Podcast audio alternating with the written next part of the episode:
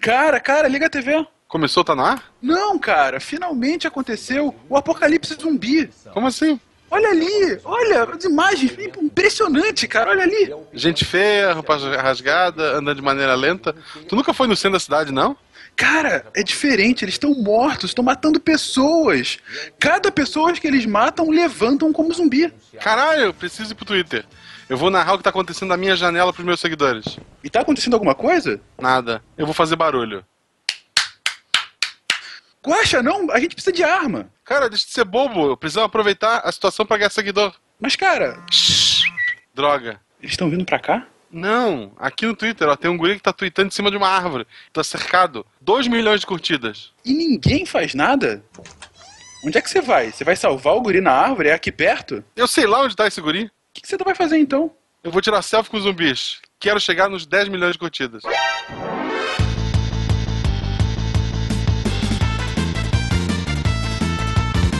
Olá pessoas, aqui é Fernando Malta de São Paulo e procurando no Google eu acabei de achar a epidemia da estronda. Sim, é o nome de uma banda. Como é que é? Epidemia da estronda? Epidemia da estronda. Nossa. Aqui é o Atila, direto de São Paulo. E para, gente, eu não aguento mais. Para de inventar que alguém fez o Zika, fez o vírus da gripe suína, fez a dengue. Chega, para, gente, para. Não foi Deus, não. Ah, Foi o Goku! Foi o Goku! Oi, pessoal, aqui é o Dr. Divago, diretamente de Dublin, e eu tenho medo mais da epidemia de processinho. Putz. E aí, ouvintes, aqui é o Tarek Fernandes de Anápolis e a pior epidemia da história da humanidade é a epidemia de mimimi. Ela é causada por um vírus bactéria. Podem rir. Eu tô tentando processar. De Gaspar Catarina, aqui é Marcelo Guaxinim e é virose. Você está ouvindo o Psycast, porque a ciência tem que ser divertida.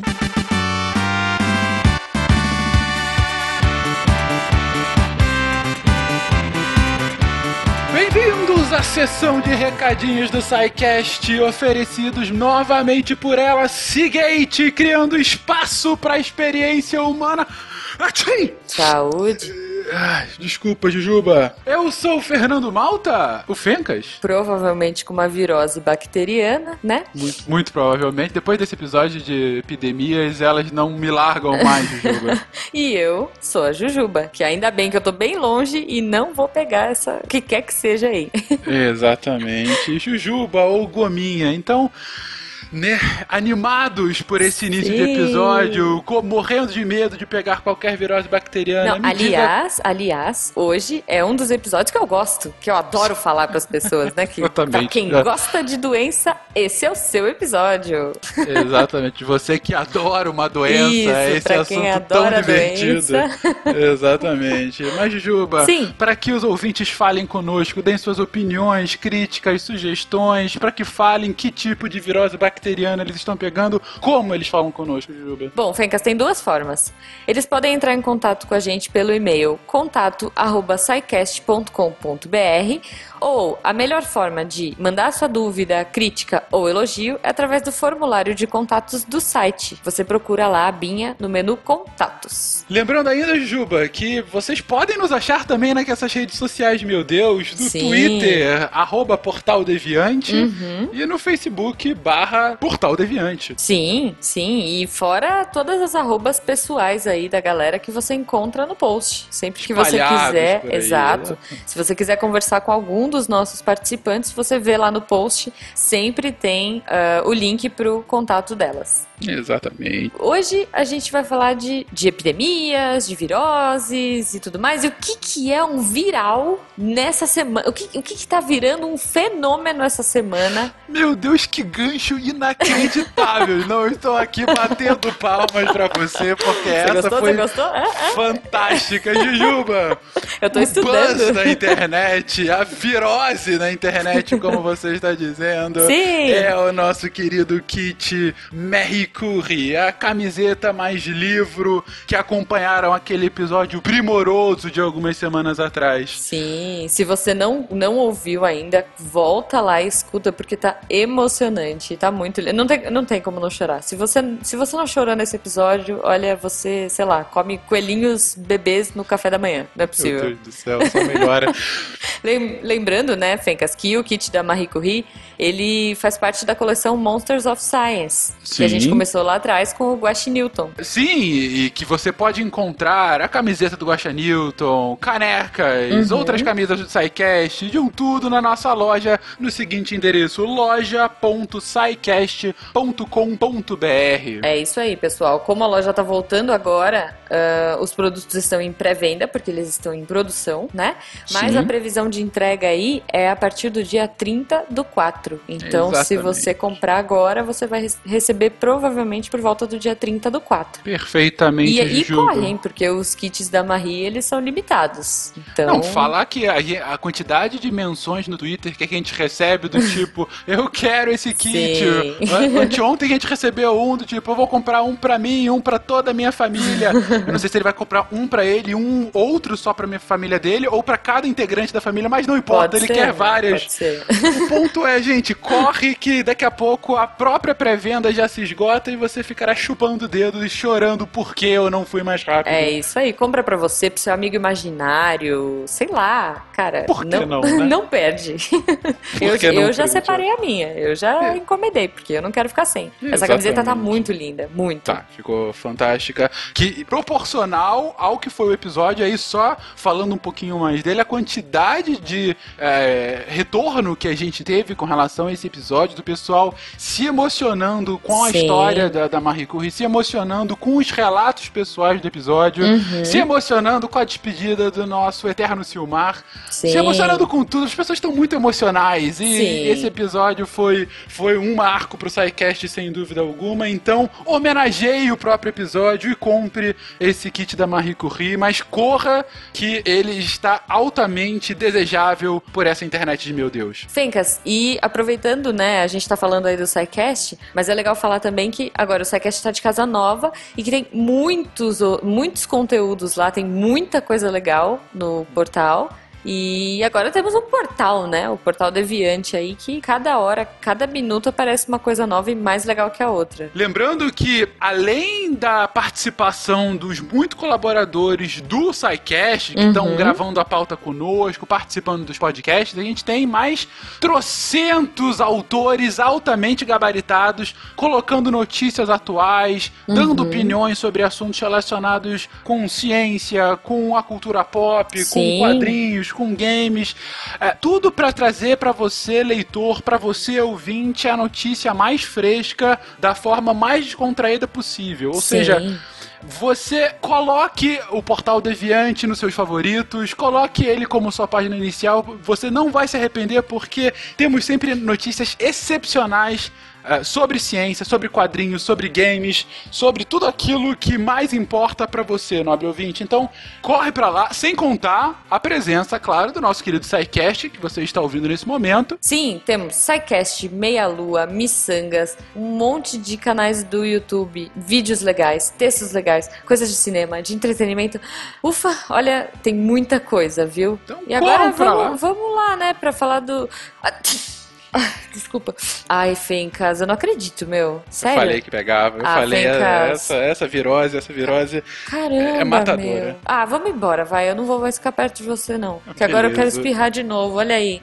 Tchau, gente. Ai, Já cumpri minha caramba. missão aqui hoje. Tchau, gente. Ah, até semana que vem. Até semana que vem.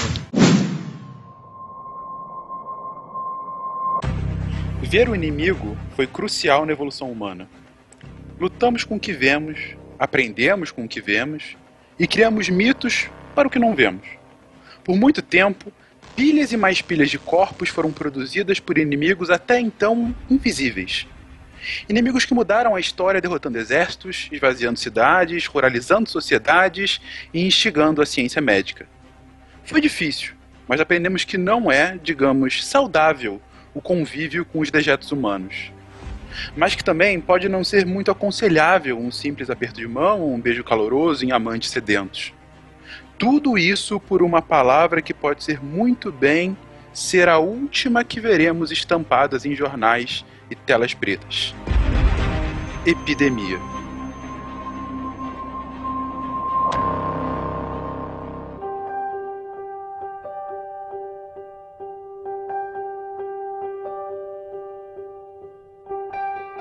Distinguam o que, é uma epidemia, o que, é uma pandemia, o que, é uma endemia, o que, que é um surto. Qual é a diferença? Posso começar? Por favor. Começaram a ter alguns casos de Zika na Bahia. Temos um surto de Zika. É uma área específica, Bahia, começou a ter alguns casos. Zika aparece na Bahia, São Paulo, Pernambuco, Recife, Santa Catarina. Começamos a ter uma epidemia. Zika aparece no Brasil, na França e no Japão. Já saiu de um país, já mudou até de continente. Agora a gente começa a ter uma pandemia. É toda uma questão de escala: surto, epidemia, pandemia. Embora surto também vale para doenças que a gente não sabe muito bem o que, que causa. Epidemia e pandemia já é mais difícil. Ano que vem, o Zika continua circulando no Brasil e não é porque tem novos casos vindo de fora, mas porque ele continua no Brasil, então ele já virou uma doença endêmica do Brasil. Ele já é uma doença que circula aqui por conta própria, sem precisar ser reintroduzida, como é o caso da dengue. É no momento da endemia que o político para de se preocupar com ela e começa a fazer propaganda sobre outra doença. Né? Quando uma doença fica endêmica, daí você para de ver propaganda política tocando no tema. Por exemplo, dengue. Dengue já ficou uma coisa endêmica, cada vez mais o pessoal tolera ela existindo na nossa comunidade. Daí chegou o Zika. Putz, o Zika é uma novidade, então a gente precisa dar uma atenção super especial ao Zika. Daqui a pouco a gente enjoa de reclamar do Zika, deixa o Zika aí de novo, vai virar endêmico, e daí a gente vai reclamar de alguma outra doença. Vai ser a, no a outra novidade. A gente cresceu vendo dengue do lado da Xuxa apresentando o programa. Era um mosquito aquele bicho, não era? Era. Não, vocês, vocês lembram do dengue? Lembro. É deprimente lembrar disso, mas é verdade. A gente cresceu brincando, tinha o dengue, tinha o praga, que era um anão, e a gente cresceu vendo aqui a Xuxa de mini saia. Isso é a formação do brasileiro.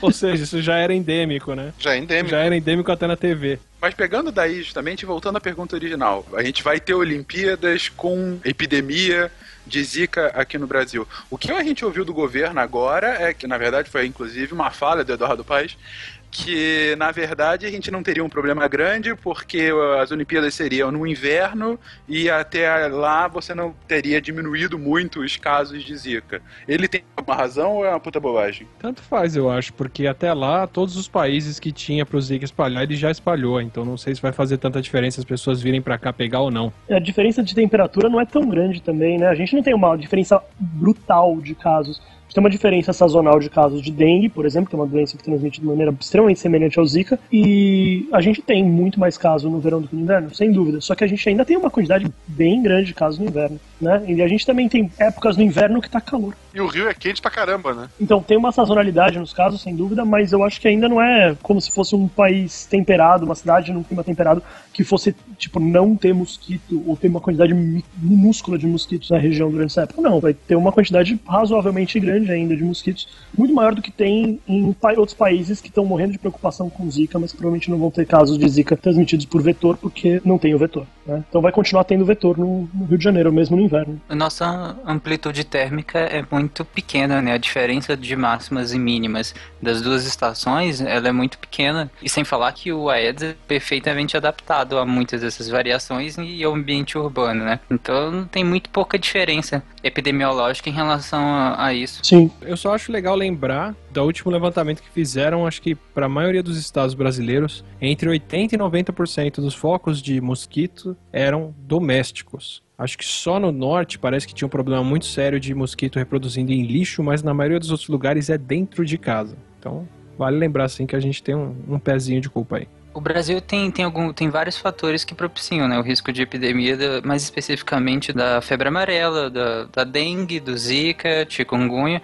por ser um país que é interessante para o vetor, né? Mas não necessariamente só isso é o único fator. Por exemplo, a OMS ela atende para vários surtos de doenças relacionadas à água também, por exemplo, a tifo, cólera, hepatites, entre outras doenças. Aí, por exemplo, na Síria, nos campos de refugiados, de civis refugiados, no sul de Damasco, por exemplo, estava tendo epidemia de febre tifoide em 2015. Tava tendo epidemia lá na Síria, simplesmente porque, com o conflito, eles não estavam tendo acesso a água, nem medicamento e nem comida. Então a água era extremamente racionada, né? E por isso as condições sanitárias se deterioravam. E aí, é claro que viram um lugar extremamente propício para esse tipo de doença, né? uma doença que precisa de um local com baixo saneamento. Esses são alguns dos fatores que propiciam o risco de epidemias. E aí é uma, é uma epidemia porque não é só num lugar isolado, mas acaba contaminando grande número de pessoas dentro de uma região. Então é sim um tipo de epidemia. Mas é, dentro desse contexto aí, a gente não pode esquecer que na maioria das guerras guerras que já teve na humanidade, as epidemias, as doenças que os soldados e a população invadida pegavam, matavam muito mais do que a guerra em si. Isso tem bastante relação com as condições de higiene e de saneamento que estão vinculadas com essas situações, né? Então, quando você está num país que está sendo invadido, quando você está num país que está sob cerco, quando você está numa, numa região que você está num campo de refugiado, que nem você mencionou, o saneamento básico acaba sofrendo muito, porque é muito difícil de você estruturar isso daí numa situação de emergência, numa situação improvisada. Não existe saneamento improvisado. Né? E o Brasil acaba sofrendo muito com epidemias também por causa disso. A gente falou do vetor, que, tem, que o vetor gosta muito do, do, nosso clima. É verdade. Agora, no Brasil, um dos maiores problemas que a gente tem com epidemia acaba sendo o problema do saneamento. Né? Tem uns dados recentes mostrando que um pouco mais de 50% da população urbana do Brasil não tem acesso adequado ao saneamento. É. Isso é uma das, das coisas mais vinculáveis com epidemias, se você for pensar. Né? A gente vive num país que não está em guerra e não teve uma guerra recente minimamente vinculado com o nosso país foi a Guerra do Paraguai, que não influenciou tudo isso na formação urbana brasileira. A gente é um país que está num desenvolvimento que oscila entre crise econômica, e não tem crise econômica de novo, depois tem crise econômica de novo, agora no momento a gente está numa crise, que a gente tem uma situação financeira e econômica para a América Latina que não é das piores, só que a gente tem uma condição de saneamento básico péssima. E a gente continua gastando recurso de saúde com coisa que não tem sentido, coisa que a gente tenta acompanhar país de primeiro mundo em qualidade, por exemplo, de, sei lá, endoprótese de aorta. A gente tem as melhores endopróteses de aorta disponíveis no SUS, enquanto isso falta água tratada. Você não pode tomar água da torneira no Brasil, não tem água potável na torneira. A gente tem um projeto Mais Médicos que teve recente no Brasil, que continua existindo, para levar médicos para as regiões mais afastadas, que realmente é uma necessidade, só que ao mesmo tempo está faltando um absurdo de saneamento básico em todos os lugares. Em vez de talvez levar um médico para uma região afastada, talvez fosse melhor usar o mesmo recurso para desenvolver o saneamento básico. Talvez isso mudasse a vida de muito mais gente. Né? Então é o tipo de decisão que acaba sendo tomada no país que acaba fazendo do país um lugar mais propício a ter endemias e epidemias essa é uma questão que me afeta pessoalmente, é a questão de falta de saneamento no Brasil, que eu concordo totalmente com, com o Divago, que é talvez o nosso principal característica de subdesenvolvimento como nação, né? É, só alguns números bem por alto para a gente ter noção do que, que é a falta de saneamento básico no Brasil. A gente está falando de mais ou menos metade da população, a última contabilização do governo falava em 52% da população atendida por rede de esgoto. Só que, na verdade, que tinham canalizados, que não ia direto para a fossa. Só que desse esgoto, só 30%, 40%, de 30% a 35% é de fato tratado. Ou seja, a gente está falando aí mais ou menos 25 a 30% de todo o esgoto produzido no Brasil não vai parar nos nossos rios. O restante vai direto para os nossos rios, uh, in natura ou em valões e coisa assim. E aí tem aqueles números que sempre são divulgados pelas Nações Unidas de um dólar investido no saneamento equivale a 4 a 28 dólares investido em saúde, dependendo do local. Isso é muito significativo. A gente está falando aqui da maior perda que pode se ter, que são perdas humanas. Né?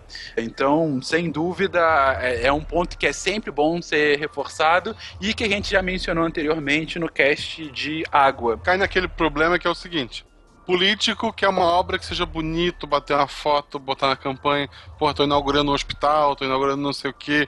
O cara não quer ser lembrado, ah, tô inaugurando a fossa. Ou mesmo assim são obras invisíveis, não é uma coisa que tu tá lá nome da tua mãe falecida para homenagear. Leva tempo, às vezes não vai ficar pronto no meu mandato, vai ficar pro mandato seguinte. E mesmo depois que ficar pronta, a consequência dela é uma consequência que demora décadas para você ter uma consequência plena de um bom saneamento. Não é uma coisa que você vai ter no seu mandato. Então vai mudar a mortalidade infantil do mandato do teu inimigo, provavelmente. Foda esse problema de político pensar no povo. Eu sei que é uma piada falando do Brasil, né? Mas pensar no povo em vez de pensar na, na próxima campanha, né? É, em janeiro, eu tuitei dados da Folha de São Paulo que falava que 58% dos domicílios eles contam com coleta de esgoto. E a estimativa de seria que para elevar esse 58 para 90% dos domicílios até 2033 seria preciso dobrar o volume de gastos que nós temos hoje com coleta de esgoto. Agora pensem, vocês acham que vão dobrar? Não, na verdade, o Plano Nacional de Saneamento Básico do governo federal, que foi feito em 2013, se eu não me engano, falava sobre universalização do saneamento até 2033, por isso que é esse número quebrado aí. Então, na verdade, aí ele não estava nem falando de, de universalização, está falando de 90%. Uhum. E, e um outro problema recorrente, e aí agora a gente já está desvirtuando quase todo o cast, mas faz sentido porque, sem dúvida, é um foco. Mas um outro problema muito relacionado ao saneamento tem muito a ver com o que o Marcelo falou, que é a questão das obras, Marcelo, Átila comentaram, mas não é só a falta de obras em si. Na verdade, uma coisa que pouca gente sabe é que não é nem falta de dinheiro. Na verdade, se a gente for ver dotação orçamentária é, desses últimos dois anos, nem tanto por conta do, do arroz fiscal, mas de 2010 até 2013, você tinha muito dinheiro disponível para fazer obras públicas de saneamento no Brasil inteiro inteiro. Só que disso, 15, 20% era utilizado. Porque simplesmente não tinham projetos bons o suficiente ou que pudessem passar do crivo de um tribunal de contas e aí ser implementado. Ou seja, é uma total falta de vontade política e irresponsabilidade para com a população que elegeu aqueles caras. Né? Então, uma coisa que eu sempre falo quando geralmente as pessoas xingam tanta corrupção, corrupção é péssima, desvirtua totalmente até moralmente a sociedade, porque dizima completamente exemplos benéficos mas eu acredito que o grande problema do Brasil nem é a corrupção, é a má gestão. A má gestão de recursos é bem pior do que a corrupção. Hum. Bom, mas um dos pontos que o Brasil não é tanto afetado, por exemplo, é a questão de tsunami, terremoto, esses desastres naturais geológicos, você tem pouco eco aqui no Brasil. Mas isso também é uma causa grande de epidemias, não é, gente? Isso, tem um vínculo bem grande com a epidemia, porque ele destrói os recursos de saneamento, né? O terremoto, as catástrofes no resto do mundo, geralmente eles têm mais repercussão com isso, porque eles acabam tirando as pessoas das casas dela, acabam concentrando todas as pessoas num lugar só, e daí fica muito difícil você manter uma condição de saneamento para aquelas grandes concentrações de pessoas. Acaba com fonte de água potável, que faz uma diferença absurda na vida das pessoas, né? Pois é. É, inclusive, parece muito com um conflito, né? Por exemplo, na região da, do continente africano, nós temos várias dessas epidemias, e epidemias que já foram erradicadas em outros continentes, mas lá nós temos deslocamento de pessoas o tempo todo, principalmente por causa dos conflitos.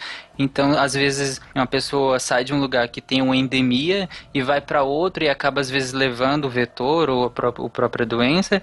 Além disso, o próprio conflito destrói completamente o sistema de saúde do país, que aí não vai ter como remediar, nem monitorar, nem fazer nada para essas pessoas. É exatamente como um, um desastre natural, como o Divaco falou às vezes também. Destrói os sistemas básicos, inclusive o sistema de saúde. E aí não tem como responder. E às vezes um pouco de infraestrutura é pior do que nenhuma. Né? Se você pegar a situação do ebola em Serra Leoa, nos países que teve o surto recente, parte do problema que eles tiveram é porque eles já tinham infraestrutura de estrada suficiente para as pessoas percorrerem ela de moto e acabarem levando a doença para outros lugares, mas não tinham infraestrutura de hospitais para tratar os doentes. Né? Então, o sujeito pega ebola, volta para casa dos pais, os familiares vêm para o velório de uma pessoa três estados de distância para acompanhar esse velório e voltam doentes para casa e transmitem a doença. Quer dizer, se fosse a, as tribos isoladas que você tinha antes, isso não tinha tempo de circular. Mas agora você fica com o pior dos dois mundos, né? A falta de infraestrutura para tratar, mas infraestrutura suficiente para transmitir, né? E muitos, muitos, muitos dos casos iniciais era gente que era muito conectada, tinha família grande ou era importante numa região, como uma das primeiras enfermeiras que morreu, e vai ser enterrado em outro lugar completamente distante, aí leva a doença para lá também. Bom, gente, isso foi uma introdução bem geral pelo que a gente está passando agora. Bem animadora. É muito, né? É um cast que só vai nos animar. Até o final do dia a gente é, pensa se suicídio é uma solução. Mas a gente já passou por isso outras vezes. Se não o Brasil, o mundo, a humanidade já passou por isso muitas e muitas vezes. Epidemias, algumas que evoluíram para a pandemia, como o Atila explicou, e que tiveram marcas profundas em diversas sociedades e algumas, inclusive, afetaram diretamente o próprio curso da história. Vamos falar um pouquinho de algumas delas, é, e para começar, uma das que ficou mais conhecidas e até uma doença que hoje não sei se já foi totalmente eliminada do mundo, mas enfim, que tem já um tratamento e não é mais um grande foco, é a própria cólera. Atila, você fala um pouquinho dela? Deixa eu só fazer uma prévia rapidinho para os ouvintes. É que é o seguinte, pessoal, se vocês podem não ouvir sobre muitas epidemias que são bem populares para todo mundo que já passou pelo ensino fundamental e médio, mas é intencional. Nós aqui a gente resolveu pegar algumas doenças que ainda acontecem ou alguns que tiveram uma marca maior, por assim dizer, na história e deixar outros de lado. Então, não, nós não esquecemos da sua epidemia preferida, nós deixamos de lado. Tu pegou algumas epidemias? É. Eu tenho várias das minhas preferidas aqui. Álbum de figurinhas de epidemias. Já falei que a Panini precisa lançar. Essa é minha favorita. Ê! As crianças batendo figurinha na escola. Eba, eu peguei a cólera. Ah, meu filho! Eu tenho o Zika platinado, ó. o Zika platinado, ótimo. Esperem o mimimi, viu? O problema é pegar o dengue repetido. Não, aí é pai. Aí.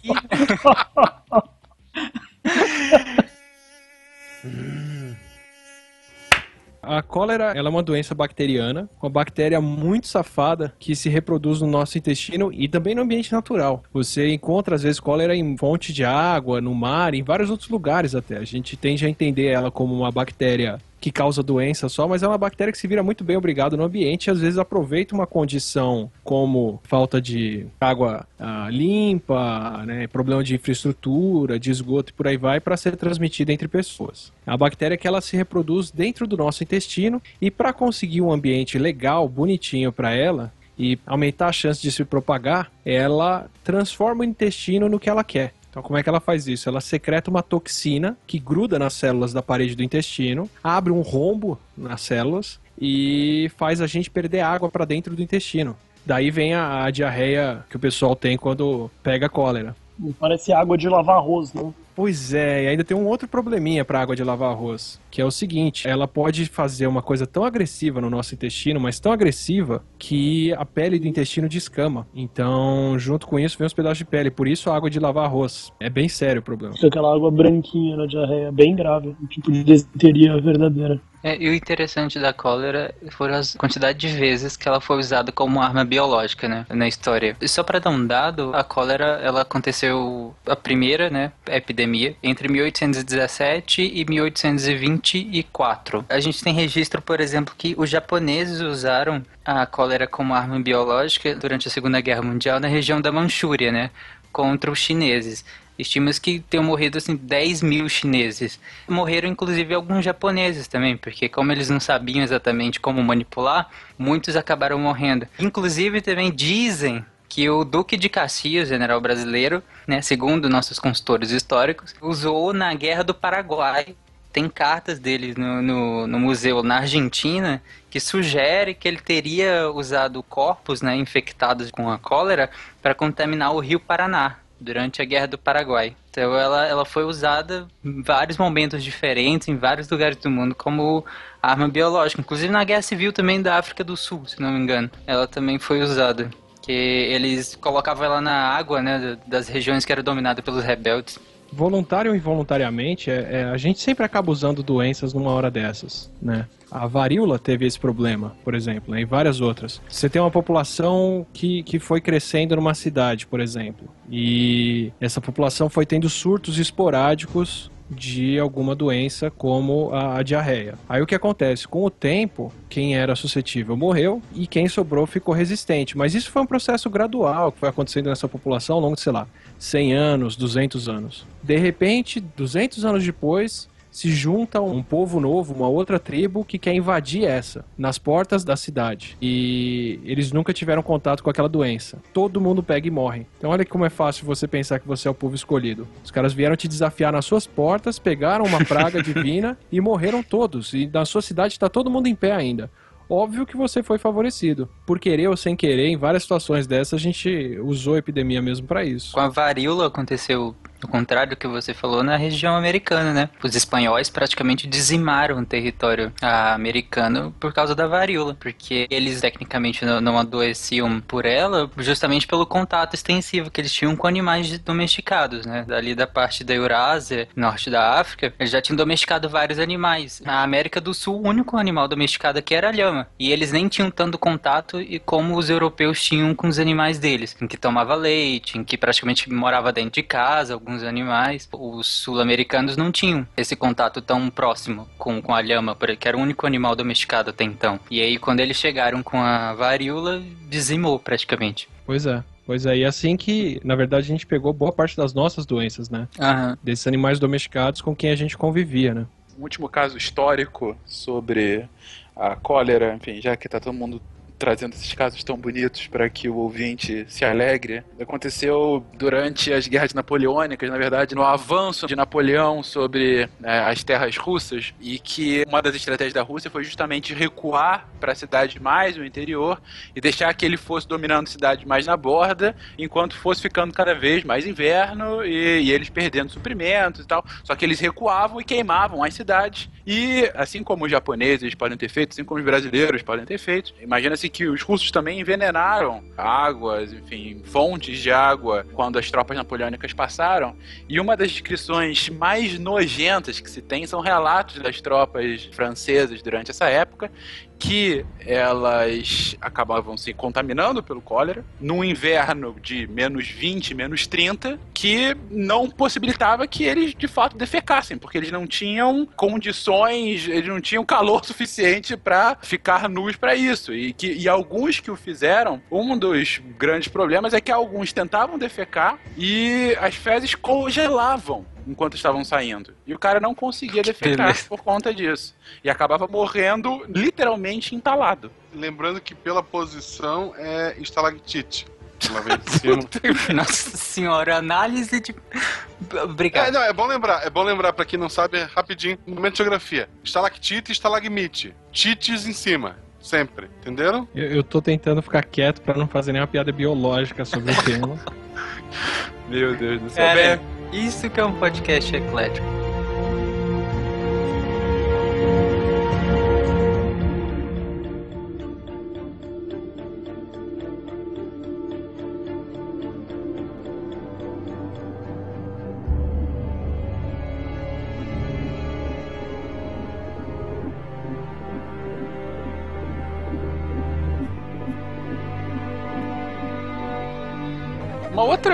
Grande epidemia durante o século XIX, principalmente, mas também na, primeira metade do século XX, foi a da tuberculose, uma doença é, respiratória que acabou infectando e matando, estima-se mais ou menos um bilhão de pessoas. A tuberculose é uma doença que é muito. que ela é endêmica em várias regiões do mundo, acho que no mundo inteiro hoje em dia, né? Ainda. A gente tem bastante tuberculose, principalmente depois do HIV. O HIV ele tem muito vínculo com o retorno da tuberculose nos países desenvolvidos, principalmente. Nos países subdesenvolvidos, a gente ainda tinha uma quantidade razoavelmente grande de casos de tuberculose por causa do convívio das pessoas um pouco menos higiênico, né? Tem uma transmissão mais fácil e por causa do tratamento ser também menos disponível, menos facilmente disponível. Um dos maiores problemas da tuberculose, a pessoa que fica doente, ela não, geralmente ela não fica muito mal ela fica com uma tosse persistente, uma tosse que produz catarro, mas que não produz muito catarro, uma tosse quase sempre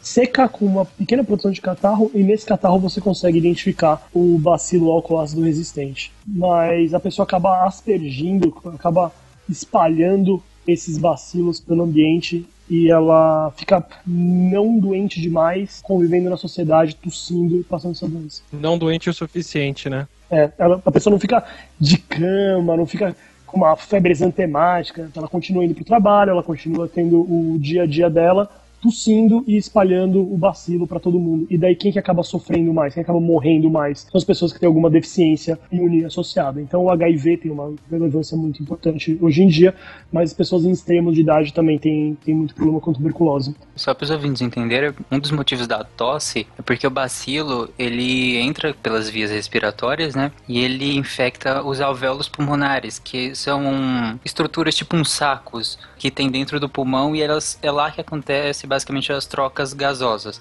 no caso a respiração propriamente dita. E quando ele infecta, ele danifica os alvéolos pulmonares e o, o pulmão, em resposta a uma reação inflamatória, né, ele começa a produzir muco para dentro do pulmão. Então você começa a tossir muito. E inclusive, essa lesão alveolar pode inclusive produzir sangue, que pode romper alguns vasos. Então aí às vezes tem tosse com sangue também. E essa lesão alveolar pode causar também uma formação de uma caverna dentro do pulmão, que era é bem clássico, não é o que costuma acontecer com a maioria dos pacientes, mas quando você vê isso numa radiografia, é bem característico do tuberculose. Você vê uma caverna gigante e, curiosamente, você pode ver um aspergiloma dentro dessa caverna, que é um fungo que cria uma bola de fungo dentro da caverna. Não tem relação Nossa. com tuberculose, não é a bactéria que causa a tuberculose que está naquela bola, mas forma-se uma bola de um fungo que aproveita da situação de uma caverna dentro de um pulmão que é úmido, que é bem oxigenado que tem secreção com licoproteína, e acaba crescendo uma bola de fungo lá dentro. Você faz o raio-x, você vê uma caverna uma bola de fungo dentro do pulmão. É bem pitoresco, é bem característico. As imagens mentais desse cast só melhoram.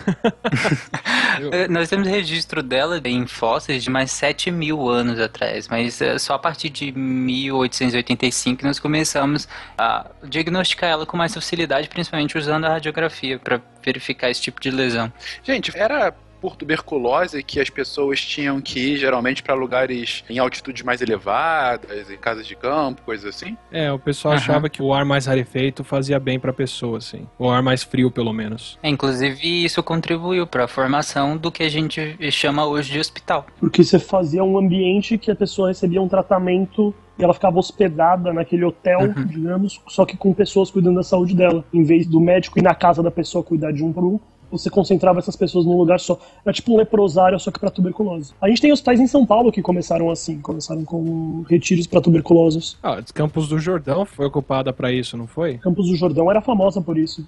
Olha só. Sim, aí a partir de, desse, por assim dizer, enclausuramento, né? E aí que, que você começa a ter a noção de um lugar onde você vai para ser cuidado, entendeu? Que você sai de lá ou pela porta da frente ou pela de trás. O problema dessa cicatriz que a, que a tuberculose faz no pulmão é que o bacilo fica inacessível ao antibiótico, né? Então, assim, a tuberculose ela tem cura, existem antibióticos que atacam, pelo menos alguns antibióticos que atacam o, o bacilo, mas como ele está muito escondidinho lá dentro do pulmão, é muito fácil para o antibiótico não chegar e não fazer efeito, né?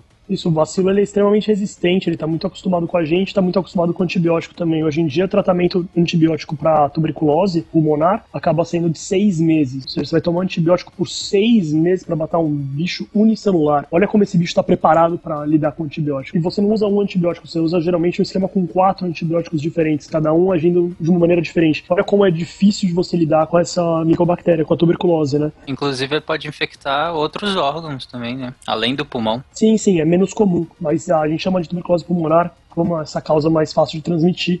Mas é, a pleural também já é uma outra causa, que é aquele revestimento seroso que tem em volta do pulmão, que faz com que o pulmão deslize facilmente dentro da cavidade torácica. Esse tecido é também muitas vezes acometido pela tuberculose, o bacilo resolve crescer lá. A gente vê tuberculose renal, a gente vê tuberculose em, em um monte de órgão diferente. Pode acontecer sim. É, uma pergunta que eu tenho, tuberculose que eu nunca entendi, enfim, me iluminem a tuberculose durante muito tempo, em especial na, no início do século XVIII, né, no século XIX, perdão, era reconhecida como uma doença com status positivo, uma doença romântica. Vários o artistas... mal do século. Era o mal do século, mas é, era tinha um status elevado, digamos assim. Você tem, por exemplo, Alan Poe, que morreu de tuberculose, e tantos outros artistas como o, o Dumas, né, que é dos Três Mosqueteiros, enfim, tanto na Inglaterra Inglaterra quanto na França, depois nos Estados Unidos, diversos membros da, da classe artística tinham esse status quase que elitista da tuberculose. Vocês têm alguma noção do porquê isso? Ou é só aquelas curiosidades causadas pela incompreensão da doença? Acho que também porque era uma doença urbana, né? Era uma doença que passava muito em cidade e tudo, tinha esse status de civilização, né? De onde você ia pegar aquilo. É engraçado, né? Que ela marcou praticamente o movimento, né? Se eu não me engano, a segunda fase do, do romantismo é tida como a fase do mal do século, e aí é associada à tuberculose. É, eles viviam boemia, e não era lá muito chegada à higiene, cheio de vício. Era um negócio assim, tipo, da depressão. Se o cara tivesse bem, ele não conseguia produzir. Então, tem casos de, de, de poetas, mesmo brasileiros, o cara, uh, eu não lembro o nome dele, mas ele era do Rio Grande do Sul, ele ia pra varanda, sem camisa, pegar aquele vento minuano, né? Porque uh, ele queria ficar doente, ele não, ele não queria estar tá bem. Ele, para escrever, ele precisava estar tá o mais doente possível. É, HIV, que foi uma doença de artista também, ninguém queria pegar, né? Pois é, mas não era na mesma época, né? Mas a tuberculose, uma das coisas que eu acho que fazia da tuberculose acabava dando oportunidade dela de virar essa doença romântica, né? É que a pessoa tinha o diagnóstico e ficava muito tempo viva com o diagnóstico. Né? Coisa que na época não era muito comum você fazer diagnóstico específico de doença infecciosa desse jeito, que iria persistir e que provavelmente ia te matar, porque eles não tinham muito como tratar a tuberculose de uma maneira eficiente na época. Então, era meio que você saber que você ia ter um acometimento que ia inevitavelmente acabar piorando, que você ia sofrer com falta de ar, que você ia cada vez mais ter mais febre noturna, mais tosse seca, que depois ia piorar com uma tosse secretiva, depois com tosse sangue. Olha que coisa carregada emocionalmente. Quando você recebia um diagnóstico de tuberculose, geralmente você era jovem, você tinha seus 20 e poucos, 30 anos, você tinha aquela sensação de mortalidade, aquela sentença sobre você. Era uma doença gótica, né? É. O Álvaro de Azevedo morreu com 20 aninhos tuberculose. Mas o Álvares de Azevedo tinha uma construção literária também muito dark, né? Era um cara que realmente agarrou sim, a doença, sim. né? Enfim, ele abraçou a doença pra ele. Meu Deus, se você for ler Lira dos 20 anos ou Noite da Taverna, você entende o que a gente tá querendo dizer. Você tinha uma percepção maior, era uma doença que acometia mais jovem, geralmente você tinha outras doenças, mas que elas costumavam cometer mais idosos na época, com um diagnóstico tão sombrio e aí você tinha essa doença que era amplamente difundida, que era extremamente epidêmica, que com urbanização tornou-se ainda mais difundida na população, e que era uma sentença de morte para muitas pessoas, que você ia emagrecer, que você ia dormir mal, que você ia ter falta de ar, que você ia ficar com o seu rosto azulado antes de você morrer. Era uma coisa bem enfática, né? bem era bem alegórico aquela imagem da morte, da pessoa perdendo peso porque ela emagrecia muito no processo de tossir. A tosse persistente emagrece muito rápido a pessoa. E a pessoa ia ficar alguns anos viva, emagrecer, definhar e morrer. Uma coisa bem, visualmente, bem dramática. Né? Acho que é isso que vincula também. Leiam o Seu Morrer Amanhã, do Álvaro de Azevedo. Vocês vão entender. Ou não e continuem felizes. hum. Gente, passando para a próxima epidemia, porque tá ótimo isso aqui. Vai ser uma pauta leve, né? É, vamos para aquela que foi um grande pesadelo para os generais durante as duas grandes guerras mundiais, que foi a tifo, que só na Primeira Guerra Mundial matou 3 milhões de pessoas, grande parte deles no fronte de batalha. Primeiro, só para começar, vamos diferenciar tifo de febre tifoide. A febre tifoide, ela é causada por uma salmonela. Então é diferente da tifo que nós vamos falar daqui a pouco, é uma bactéria que causa ela de outro gênero. Das duas maneiras, tifo. Meu Deus. Foi o mais leve que eu consegui pensar. De qualquer forma, tutafo, né? Pronto, fica levinho.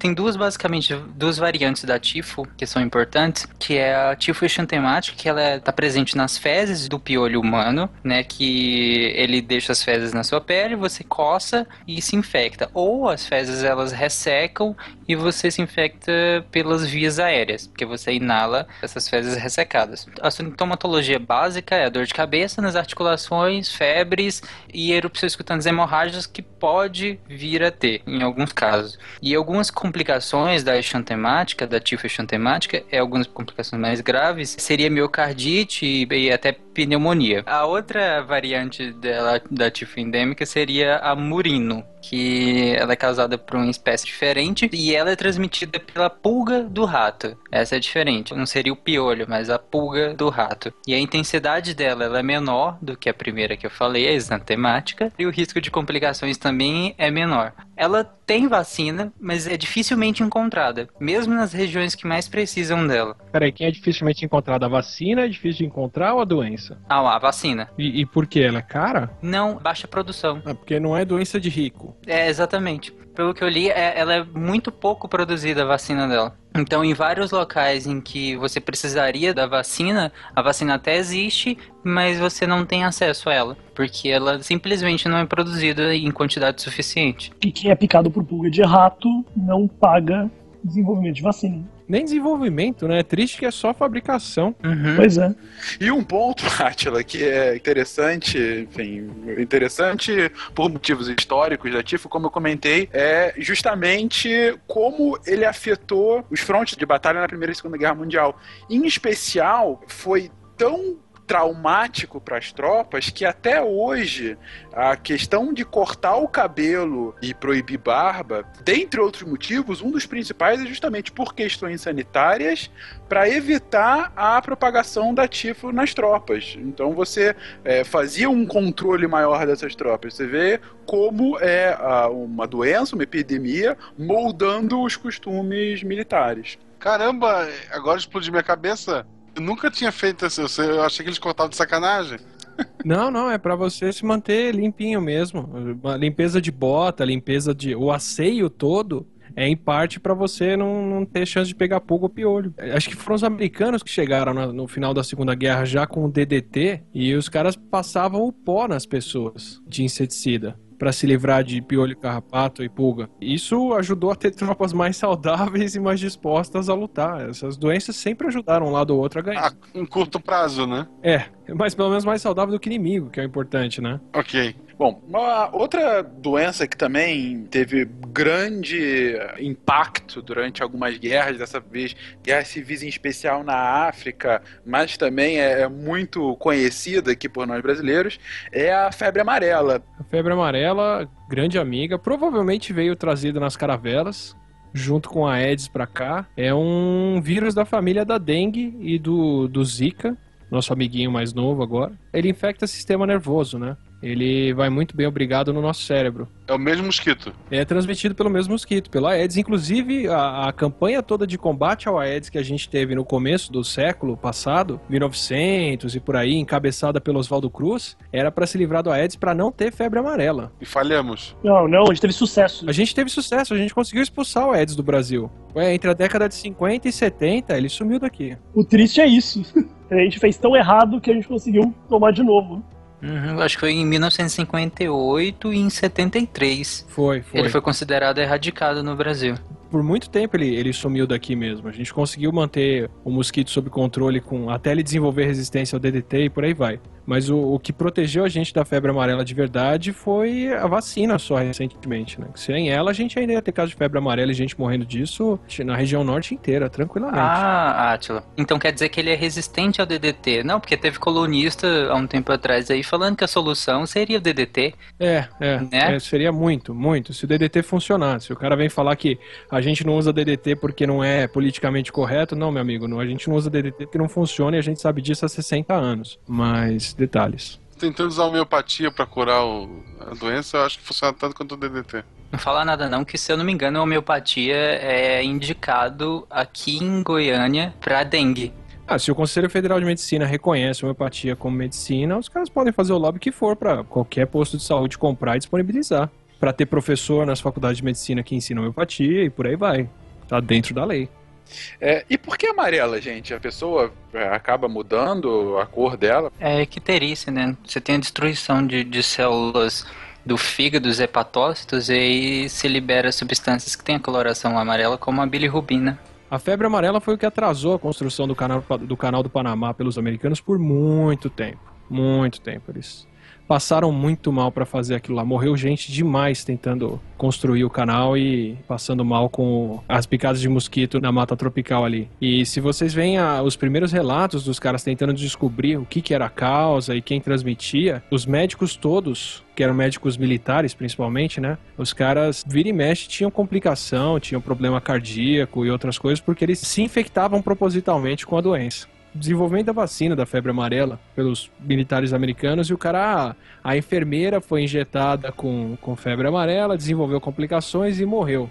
Eu falei, uai, mas a enfermeira, coitada, por que o cara não faz isso nele? Aí tava lá, o médico não pôde ser infectado, pois ele já estava imune que ele já tinha esse voluntariado no experimento anterior. Elas levaram isso realmente a sério. A nota de rodapé era uma boa enfermeira. Que beleza. É, só para o público ter uma noção, a construção do Canal do Panamá, a primeira tentativa de construção não foi feita nem pelos americanos, mas pelos franceses em 1881. Só que justamente por conta da febre amarela, ele teve que ser postergada durante quatro anos até ser abandonada pelos franceses e só foi concluída em 1914. Nossa, então quer dizer que historicamente, mais uma vez, os franceses desistiram.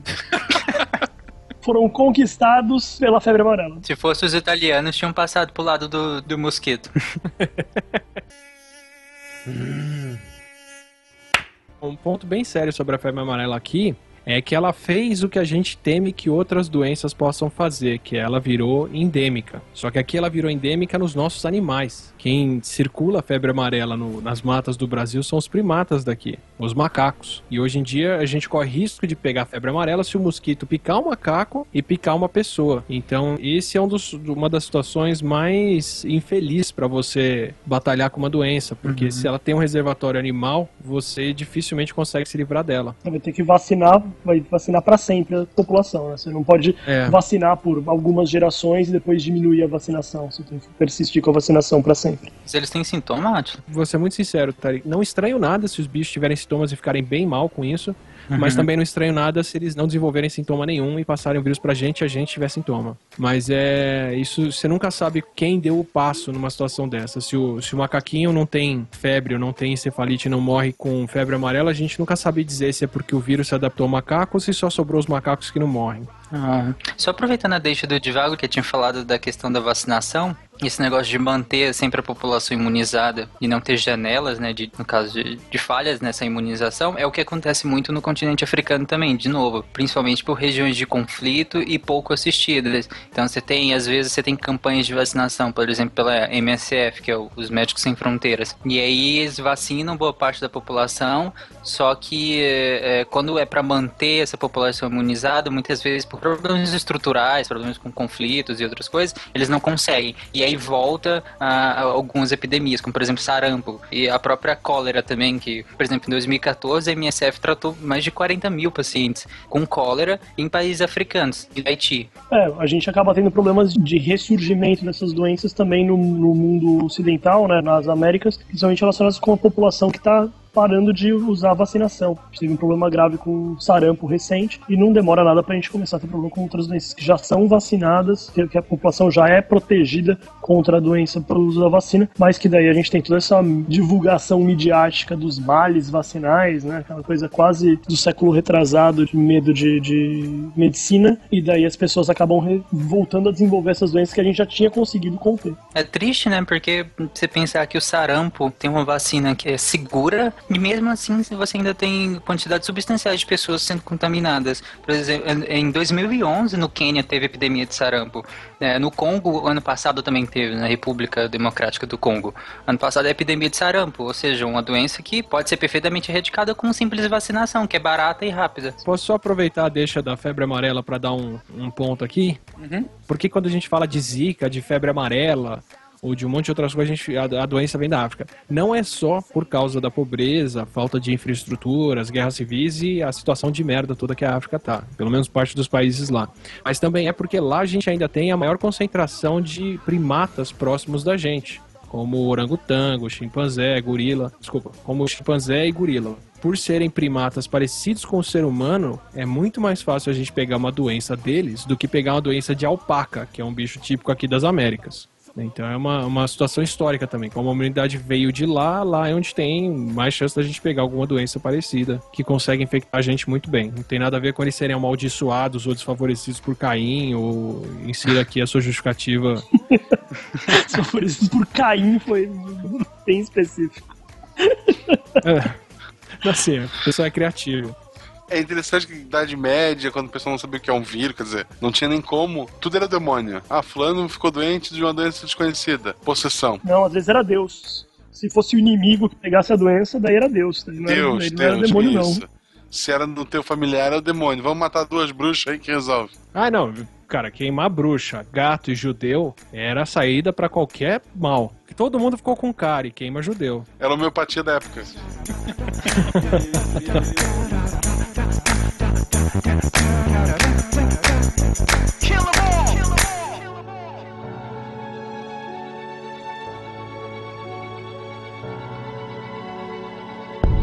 Uma outra doença que está muito atrelada justamente ao que o Atila comentou agora de uh, origem na África e que, enfim, continua como um grande problema não só da África, mas da Ásia, da América Latina, em especial de países com menor padrão de desenvolvimento, é a malária. Possivelmente, me corrija se eu estiver errado, a mais relevante pandemia do mundo, não é isso, Divago? Que ainda mais mata, não é? É, que mais mata, não é isso? A gente está falando de mais ou menos metade da população mundial que está exposta a contágio, não é isso?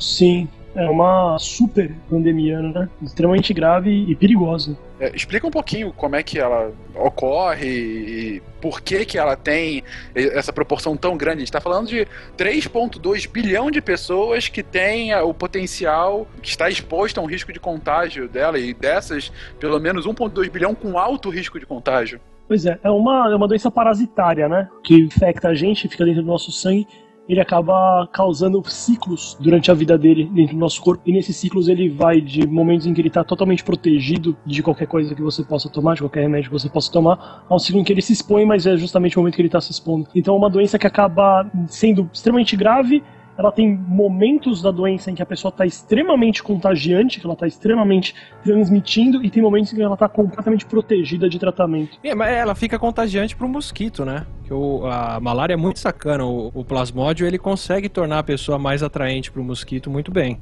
Pois é, a transmissibilidade dela acaba tendo muito vínculo com isso. Ela é, é, transmite muito fácil para o mosquito e transmite muito fácil do mosquito para a pessoa. É uma doença extremamente grave, né, que afeta a hemácia, afeta células de origem semelhante, que não é hepatócito, acaba causando uma lesão com um processo inflamatório muito intenso. A maior lesão para o organismo da pessoa está relacionado com a síndrome inflamatória que ela desenvolve durante a malária. E por atacar as hemácias, né, diretamente as hemácias, então você tem dos, os mais diversos problemas associados à própria função da hemácia, né? A função da hemácia seria a oxigenação do corpo, né? E aí, como ela ataca as hemácias, então você tem anemia, você tem uma série de edema pulmonar, é, no baço, no fígado e no corpo inteiro, tudo relacionado às próprias uma das funções da hemácia. Inclusive quem tem anemia falciforme, né, pelo formato da hemácia, tem dificuldade em contrair malária, né? Isso, é por causa do, do tipo de hemoglobina que a pessoa tem, né? Dificuldade não, né? Tem a alegria de não contrair malária, né? É, é que foi eufêmico. É, pô, que droga, eu sou imune à malária. A pessoa fica imune à malária por uma boa parte da, das hemácias dela, tem um tipo de de, hemoglobina que, que impossibilita ó, a entrada do, do plasmódio na célula. Né? Quando, sob estresse, a pessoa falsiza, ou seja, ou a hemácia fica, fica num formato atípico, no formato de foice, e daí o plasmódio não consegue infectar a hemácia de maneira adequada. Então a pessoa acaba ficando protegida. É o mais próximo dos X-Men que a gente chegou. Não, é aquela mutação da sorte, né? Você faz um monte de mutação, daí você seleciona indivíduo, né? Naquela população tinha bastante infecção de malária, matava um monte de gente. Quem sobrevivia era quem tinha mais facilidade inata de sobreviver, porque você não tinha uma condição social melhor para sobrevivência, você não tinha medicina, você não tinha tratamento, e com o tempo você vai trocando gerações com esse mesmo mecanismo, você acaba filtrando as pessoas que têm uma resistência inata melhor à doença. Nesse caso, é uma outra doença que te deixa mais resistente à malária, anemia falciforme. E não, não é uma mutação difícil de acontecer, né? Porque é uma mutação que compromete função, como é o caso da anemia falciforme, que sua hemoglobina fica instável e ela faz a hemácia colapsar, isso, isso não, é, não é tão complicado não de acontecer por chance. É uma substituição de um ácido glutâmico por uma... Pela valina. É, por uma valina. A fenilalanina, só para as pessoas saberem, é, é que, a que tem naquele chiclete, naquele chiclete Trident. Era Coca Zero também. É, quem é fenilcetonúrico não consegue metabolizar fenilalanina, daí a pessoa não pode consumir Coca Zero nem Trident nem algumas outras coisas também. Mas eu tenho uma pergunta, gente, com relação à malária. É, é uma transmissão também por picada de mosquito? Por que gente está falando de quase metade da população mundial potencialmente em risco. É por conta de falta de condição sanitária, assim como a dengue e a, a, a malária também não está. O Brasil não está imune da malária. É, é, é o mesmo caso? O Brasil não está imune da malária. A gente tem alguns casos de malária que acontecem aqui no Brasil, inclusive porque existem animais com malária também mas porque são regiões pobres o suficiente para não conseguir pagar os centavos que custa o comprimido de quinino ou do remédio de escolha que ela não for resistente naquela região. É, inclusive, se eu não me engano, é, é bem barato o tratamento. A MSF direto publica, no caso, as doações que serviram para comprar vários tratamentos para malária. E mesmo assim ainda falta em várias regiões. A gente pode falar disso em relação à malária, a gente pode falar disso em relação à polio, a gente pode falar disso em relação até à, à peste bubônica, que muito do que faz uma doença ser séria numa região várias vezes é a pobreza e a situação sanitária do local. É, a polio deixou de ser um problema aqui no Brasil faz muito tempo porque a gente consegue vacinar as pessoas aqui elas desenvolvem imunidade e o vírus da polio não circula mais. Em algumas regiões da Índia, eles não conseguem vacinar contra a polio as pessoas porque você vacina a pessoa, mas ela não desenvolve imunidade protetora, porque ela está com tanto problema, está com tanta outra infecção, com virose, com problema intestinal, com uma série de outras coisas, que a vacina não funciona. O sistema imune da pessoa não responde. Né? Então, muitas vezes é mais um sintoma da condição de vida do local do que da doença em si. Só para corroborar o que o Atson estava falando em relação às regiões e, e, o porquê dessas epidemias, novamente, recentemente, onde teve epidemia de, de, malária, República Democrática do Congo e Chad. Aí, principalmente pela baixa incidência de tratamento e também outras características que aí são externas, tecnicamente externas, que é, por exemplo, o aquecimento global, que aí acaba facilitando a proliferação do vetor. Mas Tarek, aquecimento global não mata só os pandas no, no Ártico? Não, cara. Infelizmente não. Tadinho deles, mas pô, mata eventualmente todos nós, quem sabe, se der tudo certo. Eu acho que assim como o Zika, você foi comprado pelos Rockefeller para defender isso, mas tudo bem. Gente, uma outra doença que teve muita fama no início do século e fez um comeback mais recentemente é o H1N1. Então, a gripe espanhola, que na verdade o nome é só porque ninguém queria batizar e batizaram de espanhol, porque ninguém queria mostrar fraqueza na guerra. É basicamente isso. Só porque a Espanha aceitou a bucha, né? É, tipo isso. Tava praticamente neutra, né? Então, falar é daqui mesmo. E aceitou. Mas ela causou Estima-se que se mais de 50 milhões de pessoas morreram pela gripe espanhola entre 1918 e 1920 e 1819. Essa estimativa ela tem alguns números que botam quase o dobro disso e alguns que diminuem um pouco, mas é mais ou menos acima de 50 milhões de mortos. É mais gente do que morreu na Primeira Guerra, incluindo por fome. Sim, se a gente inclui o conflito e a fome, não dá isso a gripe espanhola, como é uma gripe, né? Inicialmente tiveram duas ondas de infecção do H1N1 nessa época. A primeira onda de infecção, ela foi até branda, foi como uma gripe normal. A segunda onda de infecção é que causou essa quantidade exorbitante de mortos. Mas ela causava basicamente fortes dores de cabeça no corpo, calafrio e inchaço de órgãos como pulmão. Ele causava algumas bolhas, tipo bolhas, com a coloração escura pelo corpo, que tinham médicos na época que que não sabiam se a pessoa era branca ou era negra. Pode ser exagero, mas só para vocês terem noção como que era. Ela foi batizada de gripe espanhola, como eu já falei, por motivos históricos, por motivos geopolíticos, mas ela fez vítimas no mundo inteiro, inclusive no nosso bom e velho Brasil. Inclusive, ela matou o presidente Rodrigues Alves. E junto com ele morreram mais ou menos 35 mil pessoas só no Brasil por gripe espanhola na época. E ela foi isolada ainda em 1918 de corpos congelados no Alasca por uma expedição que o Atlas escreveu sobre e é bem engraçado porque né, Atila, gastaram uma fortuna para fazer uma expedição e não conseguiram e um cara gastou 20 reais. Super produção de Hollywood versus o tiozinho no avião com um extintor, basicamente. Mas como foi isso? É. Vocês querem que eu conte? É que eu não lembro o nome da sujeita agora. Mas basicamente eles queriam recuperar, eles tinham a noção de que daria para recuperar. Desculpa, ai, desculpa. Pra quem ainda não reparou, esse SciCast é NSFL, né? É Not Safe for Lunch, né?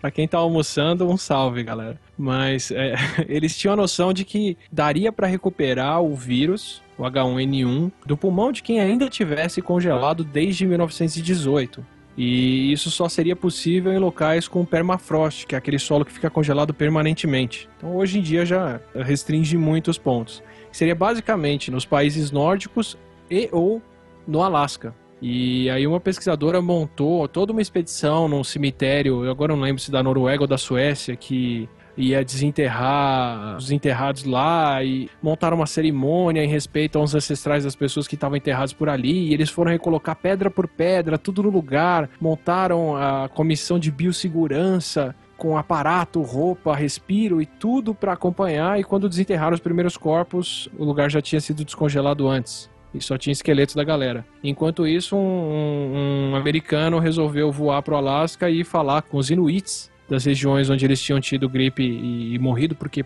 teve lugar que mais de 90% dos Inuits morreram, alguns povoados. E o cara basicamente achou corpos congelados, pagou uns caras para desenterrar os corpos lá, achou uma, uma Inuit obesa que tinha morrido e a gordura dela ajudou a preservar o, o corpo e o pulmão intacto. Tirou um pedacinho do pulmão e trouxe de volta para o centro de estudo dele, mantendo isso refrigerado com um extintor de CO2, sabe? Na, tipo Didi, tocando o negócio. Então, e o cara gastou, sei lá, passagem de ida e volta e o extintor, fez um turismo ali no Alasca. Mano, no risco de dar errado, né? Não, total, total. Mas o, o, outro grupo que gastou milhões tinha um documentário sendo gravado ao mesmo tempo e foram desenterrar e diabo conseguiram, sei lá, recuperar alguns fragmentos de H1N1 por sorte, assim, mas. Moral da história, fale sempre com os, os povos da região antes de fazer isso. Na dúvida, procura mulher obesa. Credo. Foi que resolveu, não foi?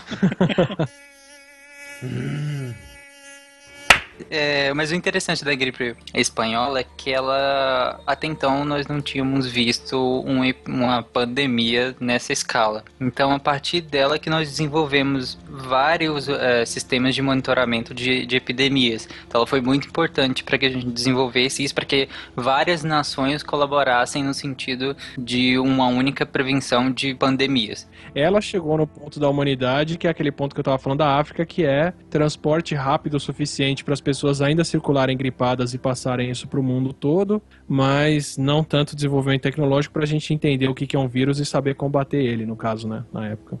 É, e o interessante dela é que, se a gente comparar os números de mortos, por exemplo, do que todo mundo ficou com medo, o ebola, que recentemente, com os números dela, a gente falou, não, cara, a gripe espanhola foi bem pior, mas em questão de letalidade, o, o ebola é muito mais letal do que ela, né? A questão é a, é, é a proporção de infectados e o tamanho do, do, número de infectados, né? O ebola mata uma proporção muito grande dos infectados, um pouco mais de metade, mas ele infectou relativamente pouca gente e ele é fácil de ser detectado, né? Quem está doente tem sintomas muito claros. A gripe, ela contamina muita gente e ela manifesta sintomas geralmente depois que a pessoa já contaminou quem tinha para contaminar. Então, mesmo que ela mate 0,1% das pessoas, como são muitos, os números ficam muito altos, né? Ainda hoje em dia, a gripe mata 30, 40 mil pessoas por ano. E lembrando, gente, que a gente não tá falando desse cast do ebola, porque a gente tem um cast específico sobre ebola aqui do cast. E além disso, outra que a gente não vai falar aqui, que é a peste negra, porque vai ser abordada com alguma profundidade nos casts de história sobre medieval europeu. Mas é, é interessante que a infecção do, do H1N1, o teu Atila pode falar melhor disso, antes ela seguia um, um certo padrão de letalidade. Mas uh, acontece alguma coisa com o vírus nessa época que ele começa a se comportar de maneira um pouco diferente, atacando jovens também, não só crianças e idosos, né? Que agora ela ataca jovens e aí você vê é, e aí por isso também que aumentam muito os números, o número de mortos, que pegava aqueles soldados jovens lá, todos enclausurados dentro das suas trincheiras, morrendo com pulmão só fluido. Eu ia falar, o caso dos idosos, o que parece ter acontecido na época, e foi o caso do H1N1 suíno recente, é que os idosos já tinham passado, muito provavelmente, mesmo naquela época, por uma epidemia parecida de influenza e tinham uma certa imunidade contra aquele vírus. Parece que teve um intervalo de uma geração aí de gente que não teve contato com aquele, aquele tipo de influenza e não estava protegido. A onda de gripe suína que a gente teve agora já no século 21, 2009, ela é o mesmo vírus? É uma mutação do vírus? É, enfim, o que, que, tem a ver com a, a, gripe espanhola original? Então, o vírus de 18 ele não desapareceu, né? Quem tinha para morrer dele morreu. Uhum. Parece que entre os jovens por causa de uma resposta imune exagerada e não necessariamente por causa do vírus, que é mais ou menos o que acontece nos casos de dengue, de síndrome do choque tóxico da dengue que às vezes é uma resposta imune exagerada da pessoa que causa os, os sintomas mais sérios e não o próprio vírus. E ela continua circulando nas pessoas por 40 anos depois. Então, aí o que, que acontece? O, vírus ele continua circulando porque a imunidade que a gente desenvolve ela protege, mas não protege completamente. Então você pode ficar gripado mais de um ano seguido. É ao contrário do sarampo, por exemplo, que você pega geralmente uma vez só, né?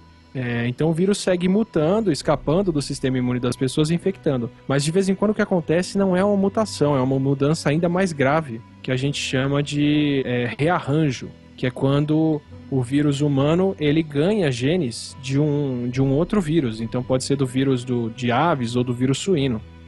E o H1N1 de 1918 ele seguiu mutando, foi mudando um pouquinho a parte exterior dele mas depois ele ganhou genes de um vírus aviário.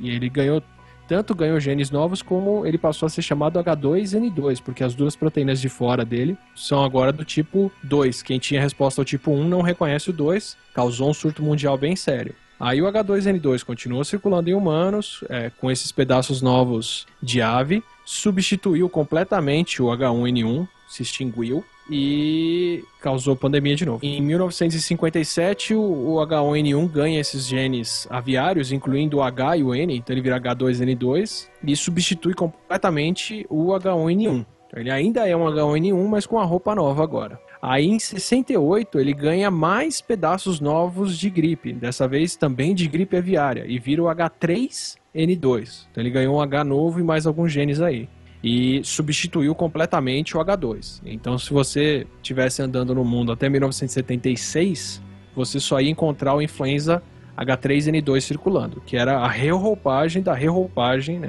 a atualização do H1N1. Aí em 77 parece que os russos estavam ou tentando desenvolver vacina, ou tentando desenvolver arma biológica, ou os dois, e soltam um vírus H2, um vírus H1N1 que é exatamente idêntico ao vírus de 55. Então não é que esse vírus devia estar circulando, esse vírus devia estar congelado nesse meio tempo e foi solto de novo. Pois é, ele se manteve sem mutação nesse período todo, né? Exato, é, não, não tem como, né? Não tem como ele se manter. Ele, ele, ele tinha que estar parado em algum canto e ser reintroduzido nesse meio tempo todo, a gente mandou esses vírus todos para os porcos. Então, a, a gripe suína, o, o, H1N1 suíno, ele só ganhou, ao invés de aves agora, ele ganhou genes de porcos, do influenza de porcos, e passou a circular na gente. Então, hoje em dia, a gente tem os três vírus. O H1N1 é de 2009, que ganhou os genes suínos, o H1N1 é igual ao de 1918, que durou até 55, que ficou congelado e voltou em 77, então é um vírus mais retrô, e o H3N2, que é o update do update do update, que também circula aqui desde 68. É um vírus retrô.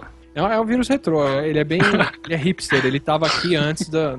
Ele é dos, dos bons e velhos tempos ainda.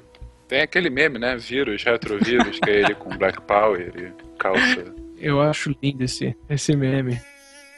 Hum. Então a gente passou aí por algumas das epidemias mais relevantes que a gente já passou dos últimos dois séculos. Enfim, epidemias que tiveram uma alta taxa de mortalidade, que tiveram uma alta taxa de contágio, epidemias que alteraram a forma como a gente é, encara algumas relações sociais que alteraram a forma como algumas guerras foram travadas. E agora, como a gente começou esse episódio, a gente passa aqui no Brasil e já se, já se espalhando pelo mundo uma nova epidemia, dessa vez do Zika vírus.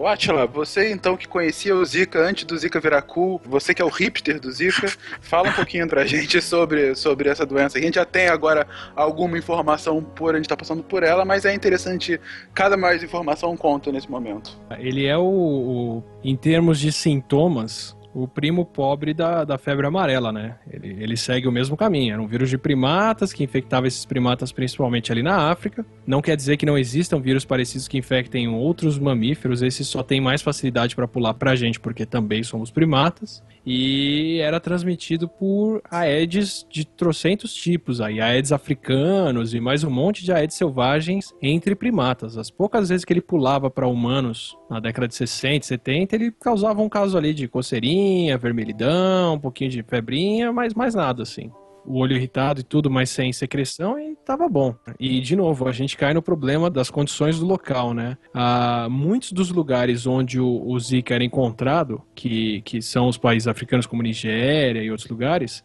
eles já têm uma incidência muito grande na região de vírus como o citomegalovírus e até de rubéola, que já são vírus que naturalmente causam a aborto, complicações fetais, problemas de desenvolvimento e outras coisas, até microcefalia. É, ou aqueles casos de, de malformação que não necessariamente o perímetro não altera, mas o cérebro não se desenvolve completamente, né? Não, não, sintomas, sintomas bem próximos. A gente está vendo agora que o Zika compromete, por exemplo, a audição e visão das crianças, não só a microcefalia. Então você pode ter crianças que não tiveram microcefalia e tem, por exemplo, problema de visão, mau desenvolvimento da visão e por aí vai. E a rubéola causa a mesma coisa. Então, mesmo se tivesse agente de saúde, se eles estivessem acompanhando, é, era muito mais óbvio concluir que, que isso é um problema por citomegalovírus ou até desnutrição da grávida do que zika, né? Até aqui o pessoal está tendo dificuldade de aceitar que no Nordeste não tem a desnutrição que se espera que se tenha para causar esse tanto de microcefalia que é observado lá.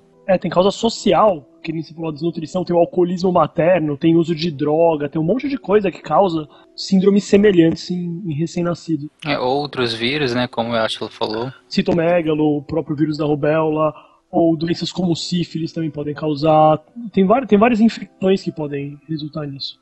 É, e o problema é que para algumas complicações, a comprovação dessas complicações ainda é difícil pela questão de, de testar isso, né? É, a pessoa tem anticorpo para 12 doenças diferentes. Qual delas causou a infecção neonatal da criança que já nasceu agora, mas que teve uma o, o, a complicação é por causa de uma infecção que a mãe teve no primeiro trimestre da gestação. É extremamente difícil de você dizer o que causou a mutação exatamente. Né? E ótimo se você consegue detectar anticorpo, porque teste comercial para anticorpo contra a Zika apareceu agora, esses dias. Não tem nem muito tempo. Com esse pavor mundial que está em volta do Zika. Pois né? é, pois é, exatamente. Por isso ele era muito pouco estudado e muito pouco conhecido até um bom tempo atrás. E como eu já disse várias vezes, tem uma lista de outros 30 ou 40 vírus da família do Zika, dos flavivírus, que causam problemas parecidos e a gente não sabe deles, não ouve falar deles, porque eles ainda não circulam aqui.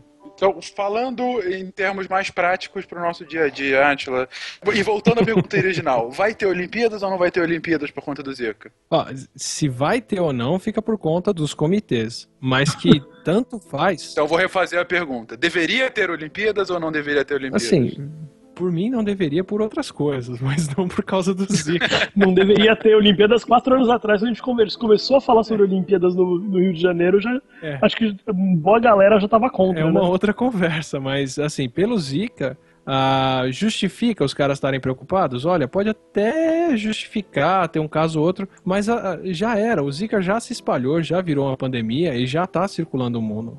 Hoje em dia você pode pegar um americano, pode pegar a Zika com tanta facilidade se ele for para Porto Rico, se ele for para Nicarágua, se ele for até para o Havaí. É, tem aqueles mapas de infecção, aquelas regiões ali do, sud, do nordeste dos Estados Unidos, do, sud, do sudeste dos Estados Unidos, tem vários estados já com pessoas infectadas. Ah, tranquilo, tranquilo. E, assim, eles estavam tendo surto de dengue no Havaí. Os caras já, já são uh, suscetíveis ao Zika há muito tempo, assim.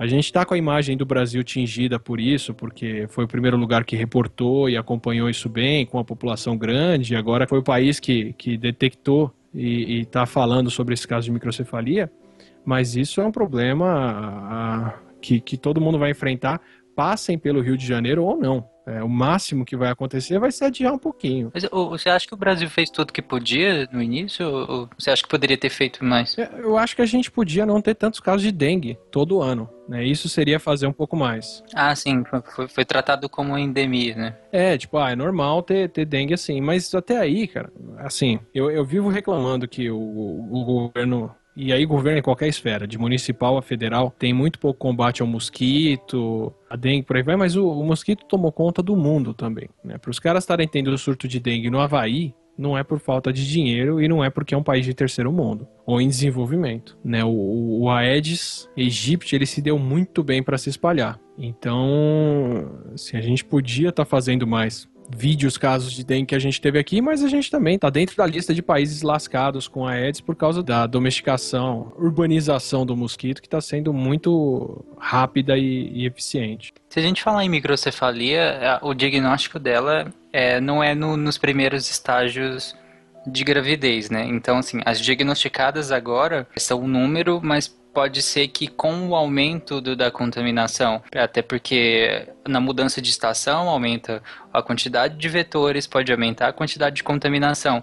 E aí nós saberemos daqui a alguns meses qual é o impacto disso nas gravidez, né? no caso nas grávidas. Né? Porque se, a, se o diagnóstico não é na, no início da gravidez, então vai demorar um pouco até a gente ver o real impacto Sim, disso. sim. Você acha que pode piorar quanto mais? E idem para Colômbia, tá? O governo da Colômbia falando temos 3.100 grávidas com Zika sem microcefalia. 3.100 grávidas do cacete, porque eles não fizeram 3.100 testes, porque eles não têm tantas grávidas infectadas, eles têm 3.100 grávidas suscetíveis. E eles mal começaram a ter o surto de Zika, então tomara que não seja o caso, mas... Você acredita que eles fizeram 3.100 RT-PCRs de líquido amniótico né, nesse último mês? Nunca. Mas nunca. Isso daí dá um bilhão de dólares, quase. Cada teste de, de RT-PCR é.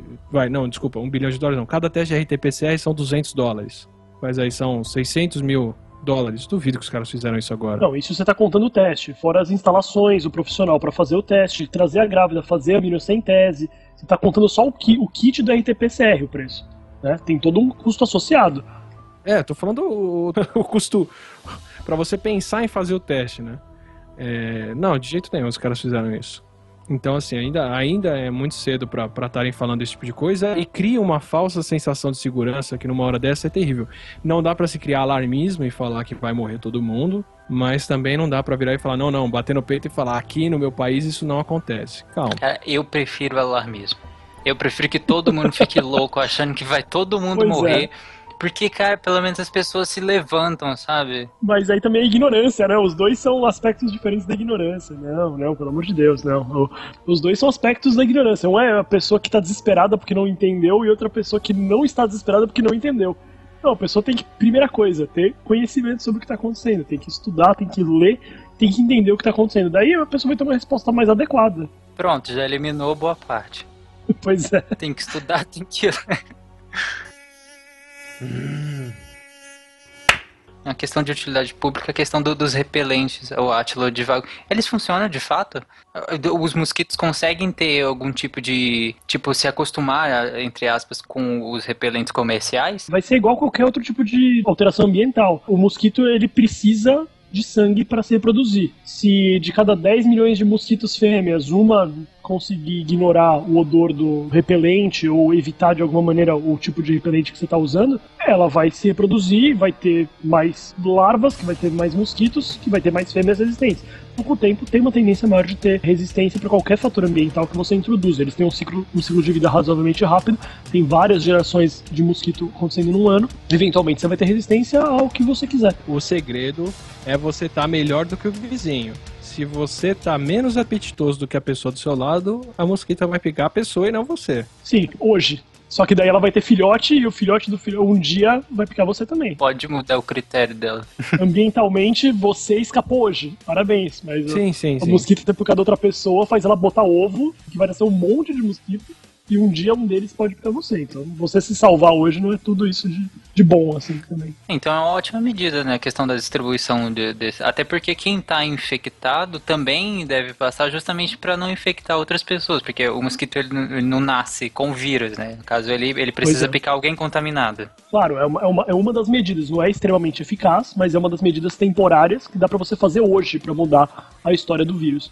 Né? A gente não vai conseguir erradicar o mosquito, a gente não vai conseguir desenvolver uma vacina em minutos, mas a gente vai conseguir passar repelente em minutos. Então, beleza, é o que dá pra você. É o, é o- em tempo, é a coisa mais eficiente que você pode fazer agora. Né? Evitar ser picado. Comprar uma raquete. Ou comprar raquete, que é- tem até aquele meme dos símbolos, né? Cara, Eu sou muito feliz com a minha raquete, sério. É uma sensação tão boa, não é, Fernando? É uma sensação boa? Não, nesse exato momento eu tô com 20 mosquitos aqui perto da minha lâmpada que eu só não tô matando nem eu nem minha esposa pra não atrapalhar a gravação, mas a minha raquete tá aqui na frente e assim que eu desligar vai haver um pequeno extermínio. Agora, uma coisa muito engraçada que tá acontecendo é meus amigos aqui na Irlanda, vários estão com tosse, porque a gente tá com uma- um inverno esquisito, que teve um período de calor muito grande no inverno, teve bastante pólen, tem muita gente com doença alérgica.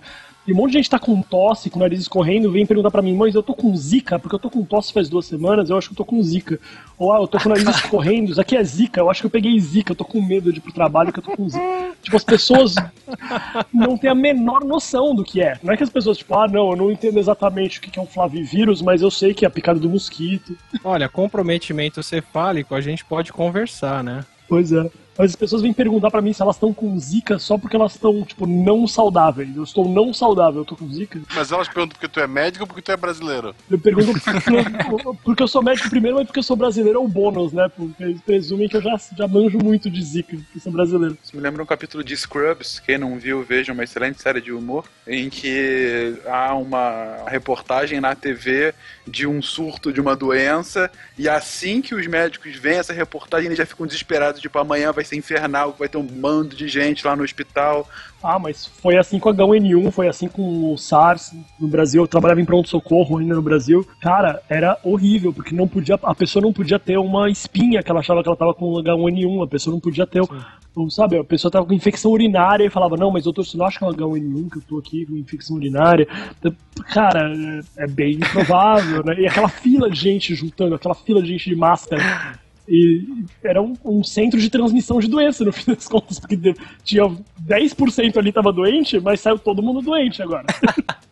Não reduziu o, o- o índice de infecções hospitalares na época do H1N1? Porque as pessoas lavavam mais as mãos, os médicos, os enfermeiros e tal. É, eles têm esse estímulo para as pessoas lavarem as mãos mais, né? Tem- teve também uma grande mudança com usar água ionizada nos hospitais para diminuir bactéria multiresistente, mas isso eu acho que é uma coisa que não tem tanta relação só com a H1N1, mas com a conscientização de riscos de infecções hospitalares. Sim, sim, mas aí eu falo que é um efeito positivo, entre aspas, do pânico, entendeu? Uma coisa que era rara antes do H1N1 era o álcool em gel em restaurante. Restaurante, sim. Restaurante desse comida aquilo e tal, que tem aquela fila, aqueles talheres tudo junto. Hoje todos, todos, sem, sem faltar nenhum, pelo menos aqui, região do Vale do Itajaí, todos têm o seu álcool gel pra te ir lá passar na mão antes de pegar talher, de mexer em prato, de for mexer em comida.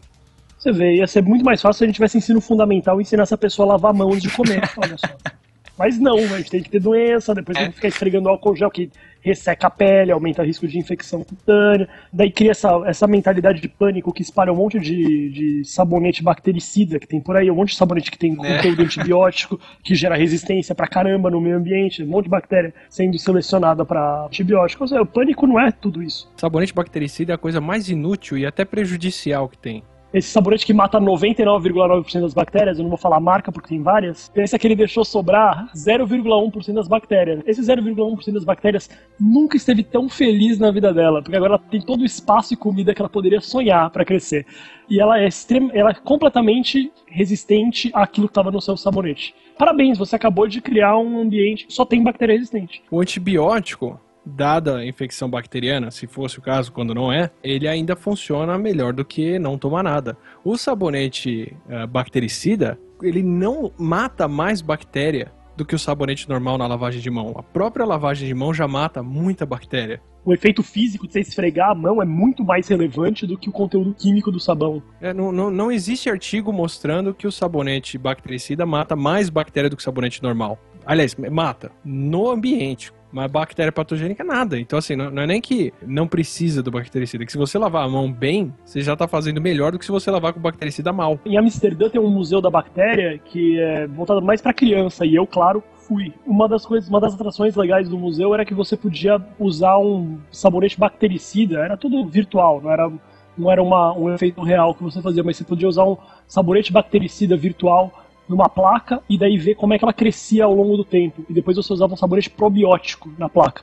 E daí você via que o mais interessante é você tentar usar um sabão probiótico, um sabão que acrescenta bactérias não patogênicas no ambiente e acaba competindo por comida e espaço com as bactérias que já estavam lá no ambiente, inclusive as patogênicas, diminuindo a quantidade de bactéria patogênica no, no ambiente, no fim das contas. Acaba te protegendo, você coloca um monte de bactéria em volta de você que não vai causar doença, que não vai fazer mal para você, mas você acaba competindo por espaço e alimento com a bactéria que poderia causar doença em você.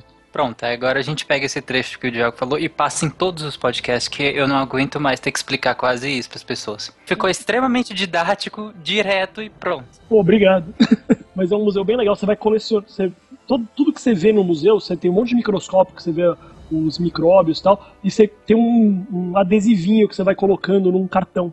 E quando você chega no final, você coloca esse cartão debaixo de um leitor, e daí você consegue ver um ambiente com todas as suas bactérias favoritas, todos os seus micróbios favoritos num, num ambiente gigante. Ele, ele, emula um ambiente gigante com todas as bactérias que você juntou durante o seu passeio no museu. É bem legal, bem, é, é, é voltado para criança, mas dá para se divertir bastante adulto que gosta de, de biológicas e dá para aprender um monte de coisa legal, porque você vê muito bicho interessante. Você vê aquele aquele micro-urso, como é que chama? Aquele bicho. Tardígrado. O tardígrado. Você consegue ver um tardígrado, que eu achei muito legal. Eu nunca tinha visto um na minha frente, assim. Você vê ele vivo no, no microscópiozinho do tardígrado se mexendo. É muito da hora isso daí.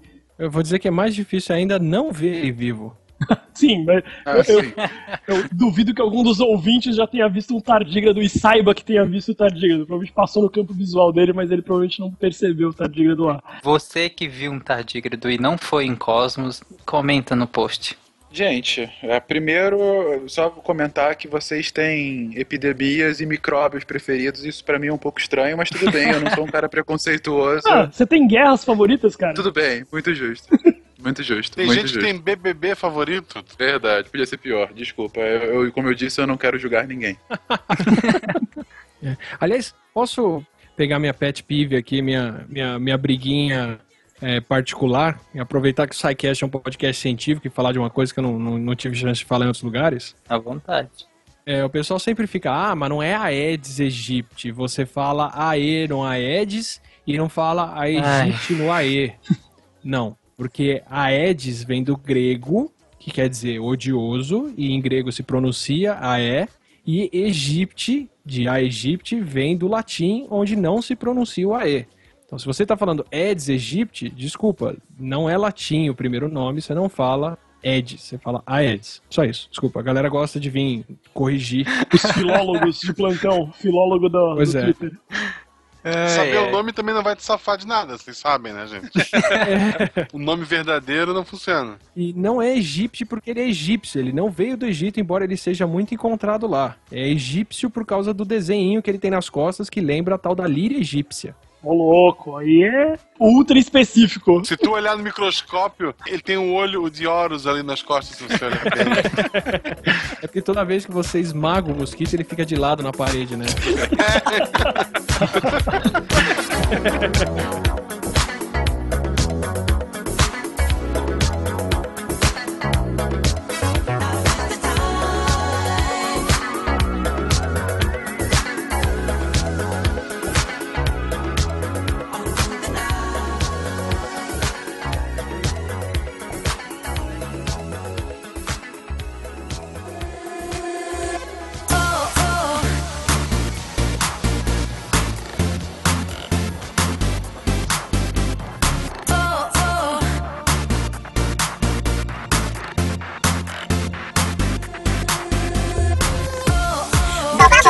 You have new nails. Oh, oh, oh.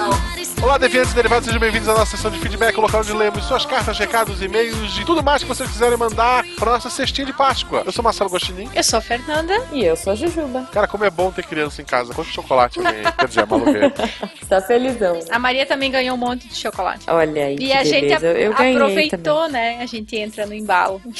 também. Ai, que chato, né, velho? E o pior é que ela não come tanto, né? Não pode comer muito também, né? Não pode, Malu Então. também. É, é engraçado que, assim, duas experiências de Páscoa. Primeiro, a gente deu pra Malu um ovo que era, na verdade, uma maleta da Mini, e dentro da maleta vinha o ovo de Páscoa, né? Uhum. Uhum. E daí a Malu adorou a maleta, abraçou e toda feliz. Vamos abrir a maleta. Ah, um ovo de Páscoa, foi toda feliz, toda feliz. Não, mas vamos guardar o ovo porque tem outro chocolate aberto. Não, ela queria abrir, abrir, abrir, abrir. Não, filha, não tem nada, abrir. Aí abrimos o ovo só pra mostrar pra ela que não tinha nada. Ela ficou meio mega triste. Ah, Ela não entendeu que o tadinha. presente estava fora do ovo. Ela queria que tivesse coisa dentro do ovo. Então, por favor, empresas de chocolate que escutam a gente, todo mundo escuta a gente, coloca Sim, nem que claro. seja um ovo oco pequenininho dentro, sabe? Rosa, Ah, né? pô, um, um papel, uma figurinha da Mini, pronto, ela ia ficar feliz. Ela ficou decepcionadíssima do teu negócio dentro. E outra, a minha esposa é carioca, né, do, do- é, do Rio de Janeiro, Uhum. e do meu cunhado eu recebi uma caixa de bombom do Amor Carioca. Aí eu falei, esse eu já tenho, olha só, ganhei Oh. milhões de pontos. Ah, Que Milhões de pontos. lindo, Que lindo. Aí sim, hein? é, eu fui fazer um, um- um ovo pra Maria porque eu queria testar meus dotes culinários, né? Não É. deu certo.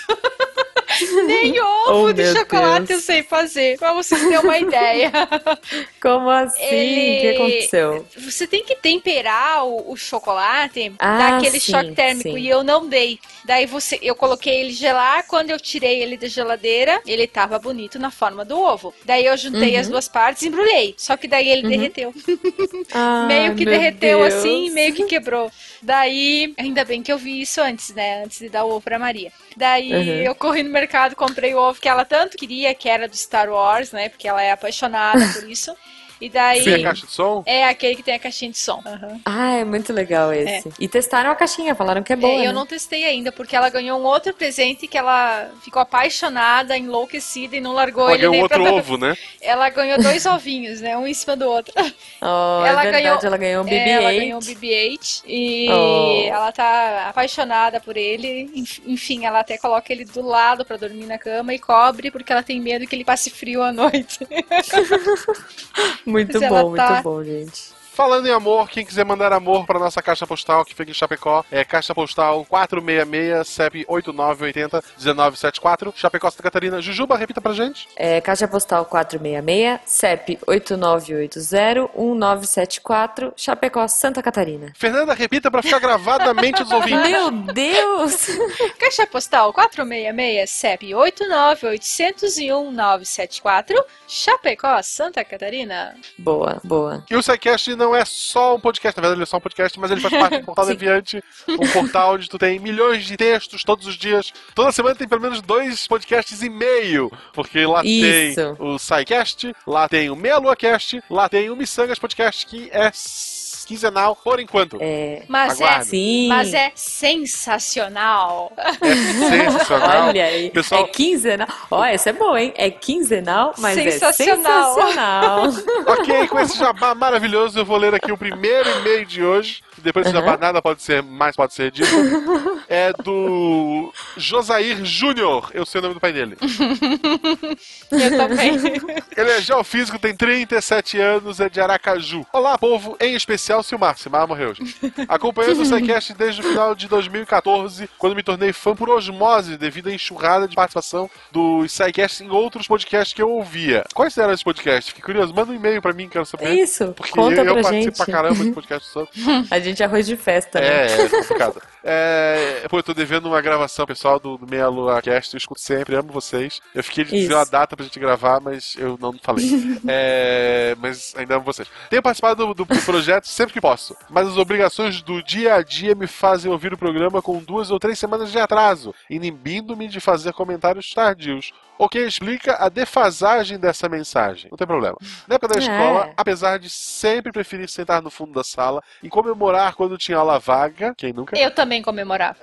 Fiz Pois humana, é, gente. gente. É isso aí, eu dormia na É, primeira aula. quem de- nunca? É, eu dormia a primeira Aula, aula. e o- de cerâmica, né? Primeiro, o aluno que estava na minha frente, que era o Thiago, ele ficava numa posição que eu podia dormir ah, na carteira atrás dele, depois a gente trocava. Isso é a vida, gente.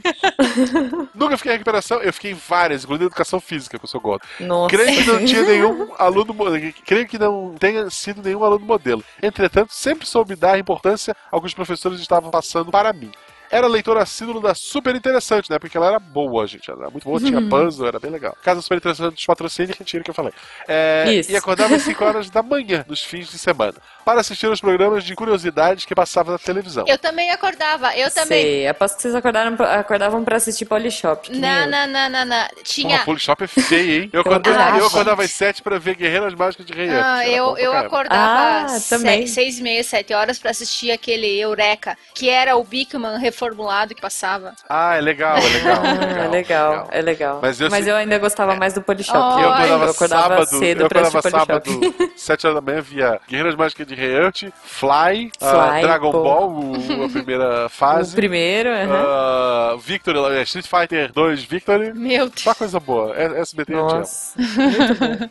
Minha mãe me levava pelo menos uma tarde por semana para uma biblioteca, onde ficava me entretendo com revistinhas do Tintim, Atlas, Almanacs e atividades dos livros ah, Daniel Azulay. Hoje, já com 37 anos, esposa pesquisadora e dois filhos pequenos, continuo com esta sede de saber. Desculpe o depoimento um pouco extenso, mas como os considero meus amigos, cara, tu é nosso amigo. Com certeza. Senti-me na obrigação de fazer uma pequena descrição minha. Acabei de ouvir um importante episódio da grande personalidade científica Marie Curie. Fiquei ainda mais impressionado com essa cientista devido às condições sociais, políticas e físicas com as quais ela teve que lidar durante a vida. Tudo que vi sobre ela anteriormente limitava-se aos seus resultados. Agora tem essa contextualização para referenciá-la ainda mais. Reverência. Reverenciá-la, ok. É, é legal isso não só da Marie Curie, mas de todo mundo. É, Sim. A gente já falou disso uma vez, já bateu essa tecla, um dia a gente volta falando disso de novo. É, é, é muito loucura ter um, um professor de física, por exemplo, falar sobre as leis de Newton, sem dizer quem foi Newton, falar de Kepler sem dizer quem foi Kepler. Eu acho que às vezes os alunos iam aprender muito mais, ou ter mais interesse em aprender, se eles soubessem as pessoas por trás daquele monte de número chato. É É isso verdade. aí. Ah, aqui ele lava um monte de. Ele lava, né? Ele ah, rasga um monte de seda pro Silmar. Diz que ama o Silmar, é apaixonado É, pelo Silmar. É, ah, cadê o Silmar? Parece o Silmar. Né, cara, ninguém gosta do Silmar, ninguém nunca gostou. Ai, Ah, coitado. meu Deus. Ah, é, é assim, não, é. Eu aprendi Pô, com. mas, mas ó, o último parágrafo é bom. É Tem que, tem que ler. Se o Silmar estiver ouvindo isso, é legal pra E ele. como o próprio Silmar prometeu que continuaria a participar, não serei um bebê gigante a fazer um mimimi por sua saída. Sei que a vida não corre apenas em linha reta e que são nos seus meandros que descobrimos as coisas novas. Apenas respeite o desconhecido e não vá fazer bilu-bilu que encontrar pela frente. Cara, excelente, excelente. Eu Muito bom, quase muito fiquei bom. com vontade de voltar e ler tudo escrevendo do Silmar, mas vai ficar pra próxima. Abraço e Isso. boa sorte. Josair Júnior. Cara, manda um e-mail pra mim dizendo onde foi que tu ouviu a gente em outros podcasts, que eu fiquei curioso. Que provavelmente fui Uhum. eu. Que a Juba só começou a participar agora. É porque eu. é, desculpa, eu. Ah, pronto. O barbado que O, participa. o diferentão. É, é, o Não, assim, festa. assim, olha só. Eu participo de uns aleatórios aí. A Jujuba, quando participa, participa de uns grandes e tal. Ai, Então, é, Que é, eu, sou, eu sou simples, é, eu ganho por quantidade. Jujuba investe em E, e a Fernanda não participa de nenhum, né? Fernanda vai gravar um Ah, Sangas mas- em breve, aguarde. É, Fê, você contrato vai exclusivo, gravar o, contrato o podcast mais sensacional É, é. Quem- da Contrato podosfera. exclusivo. Essa Quem foi grava boa. Missangas não precisa mais ninguém. Ah, ah, José é isso então, aí. forte abraço. Jujuba, leia o próximo e-mail. Sim, o nosso próximo e-mail é da Anne Carolina Simões. Ela é uma menor aprendiz barra estudante barra futura programadora. Mulheres programadoras, é isso que a gente precisa, gente. Tá certo. É isso aí. Ela tem 16 anos, olha só, gente. Ah, e é, é, de Curitiba. Vou, vou interromper eu sou chato, caramba. Não Hum. só, mesmo que depois ela decida não ser programadora, principalmente a gurizada agora, você que tá com 14, 15, 16 anos, aprenda programação. Não importa o que vai fazer na tua vida. O básico de Uhum. sim. programação, de lógica de programação, é o futuro. É o futuro, você Não, e disso. é, é importante pra tudo. Olha, a- até a Maria tá aprendendo tá, a programar, tá né, Fê? aprendendo a programar. Ela senta com o Isso. Silmar Então. ali de noite na mesa e o Silmar Uhum. tá ensinando ela a programar. Não sei no que vai dar É, isso, mas então. tudo bem. Não importa pra onde vá a sua carreira no futuro. Programação é tão importante quanto inglês. Fica a dica. É isso aí, é isso aí. Bom, então ela fala o seguinte. Fala piazada e gurizada do SciCast. É, não sou muito de escrever, mas sério, não me contive. Meu namorado me recomendou vocês há uma semana e estou fazendo uma maratona com os SciCasts mais antigos. Casa com esse Olha, homem. isso, casa, isso que é casa namorado. com esse homem, casa. O cara que recomenda essa cast, casa com esse homem. Nessa brincadeira, acabei ouvindo o SciCast 81 sobre sotaques e senti uma grande falta do sotaque daqui. O Paraná é meio complicado, todo mundo fala meio igual, mas todo mundo fala meio diferente. Explico, em todo lugar que vá aqui no estado, vai poder falar vina, salsicha, ou piá, menino, ou fianco, atravessado. Até mesmo leite quente, Leite ou leite quente. quente. Desculpa, leite quente. Mas, conforme você vai saindo da capital, o R vai puxando cada vez mais. Aí você vai falar porta, né? Mesmo na região de Guarapuava, que é próxima de Curitiba, já temos uma diferença imensa. É, cara, em qualquer lugar que você vai, eu tô em Minas agora e, e eu tô cantando, eu já tô falando mineirinho, já tô assim, sabe, comendo pão de queijo. Ai, ai, ai. E, e eu tô a 40 minutos de São Paulo. Eu tô numa fronteira de Minas com São Paulo. E aqui já é muito, muito mineirês. É demais isso. Eu adoro sotaque. Ah, aí ela continua aqui. Vocês são demais. Estou ensinando meu professor de química a Oh. baixar os episódios. Olha aí que beleza. Muito obrigada, então, Anne. Você, olha, tem um futuro. Seu namorado é demais. Mais melhor namorado do mundo. Na melhor namorado do mundo. Melhor namorado e professor de Isso. química da Anne. Você tem uma aluna muito, muito Isso, boa, passa hein? Olha. a Anne casa com esse namorado, professor de química passa Isso. a Anne. É isso aí. Isso, passa a Anne e passa o o SciCast pra todo mundo. Professor de Química da Anne. Qualquer que seja o seu nome, você, a, Anne, Anne vai fazer você ouvir esse, essa dedicatória pra você aqui. Exato. Então, por favor. E antes que a gente fique muito grande cortem tudo que a gente falou, Fernanda, Sim. por favor, leia o último e-mail desta noite. Então, esse último e-mail ele é da Albéria. Ela é massoterapeuta, 44 anos e é de Lagedo, Pernambuco? Ah, eu achei que era lajeado, lajeado aqui perto. não, né, não é Laja... Não é Lagedo. É É Pernambuco, aí. né? PE Pernambuco. Uhum, isso. E ela diz o seguinte: Olá, gostei muito de dois programas que ouvi, o da memória e o de humor. Vocês pediram sugestões de como atrair crianças a se interessarem por ciência. Minha sugestão é que tragam crianças para participarem com vocês das enquetes, brincadeiras e também que elas possam opinar nos assuntos que vocês abordarem. É, na medida do possível, a gente sempre traz, né? Porque no episódio de Marie Curie mesmo, que a gente falou ali em cima, quer Tinha dizer, Maria. que a gente falou ali atrás, tinha É, a Maria, tinha né? Maria. Conversando. Uhum. Sempre que a gente pode trazer ah, as crianças pra cá, a gente traz e em breve, né? Esse ano ainda a gente tá planejando coisas bem legais com as crianças, os filhos dos nossos casters. Sim, A gente tá, é, não podemos falar muito, né? Mas estamos programando, programando um programa especial. É isso aí. É, a gente sempre tenta trazer, a, principalmente a participação da Maria nos casts. Inclusive, a- a- em alguns casts atrás, ela tinha um quadro onde ela falava, né, o que você sabia que. E aí ela falava assuntos, curiosidades a respeito do assunto que a gente estava tratando naquele dia. Uhum. Só que aí agora os estudos começaram a apertar, né? O ano letivo começou, é muito tema, é curso disso, é curso É. daquilo. E assim, tem momentos que a gente Tem que priorizar, é, tem né? que priorizar e ela acaba ficando sobrecarregada, então a gente deu uma parada com algumas coisas. Sim, mas com certeza sempre que a gente pode, Sim. né, incentivar todas as crianças aí, é, a gente sempre traz. Os alunos da minha mãe, minha mãe dava aula para uma é, para um quinto Uhum. ano, né? Enfim, eu sempre levava lá e, e pedia para ela mostrar, ah, vai falar de água, poxa mãe, leva o episódio de água. Então isso isso com certeza incentiva. Mostrar alguns episódios para crianças é sempre bacana. Então, Albéria, muitíssimo obrigado pelo seu e-mail. Continue ouvindo os programas. Nós temos mais de 100 programas para você ouvir, né? Espero É que você goste de mais alguns, né? e um forte abraço para você e espero que você continue nos prestigiando. É isso aí. E até semana que vem, E né, até Fê? semana que vem. E o Marcelo morreu? Eu não sei, será que o seu mar matou ele? Meu Ou o Tarek? Ai, meu Deus, eu acho que na verdade é o Tarek o culpado por tudo isso. Deve ser, gente. então vamos nessa, antes que, antes que sobre pra gente. É verdade. tchau, tchau. Tchau.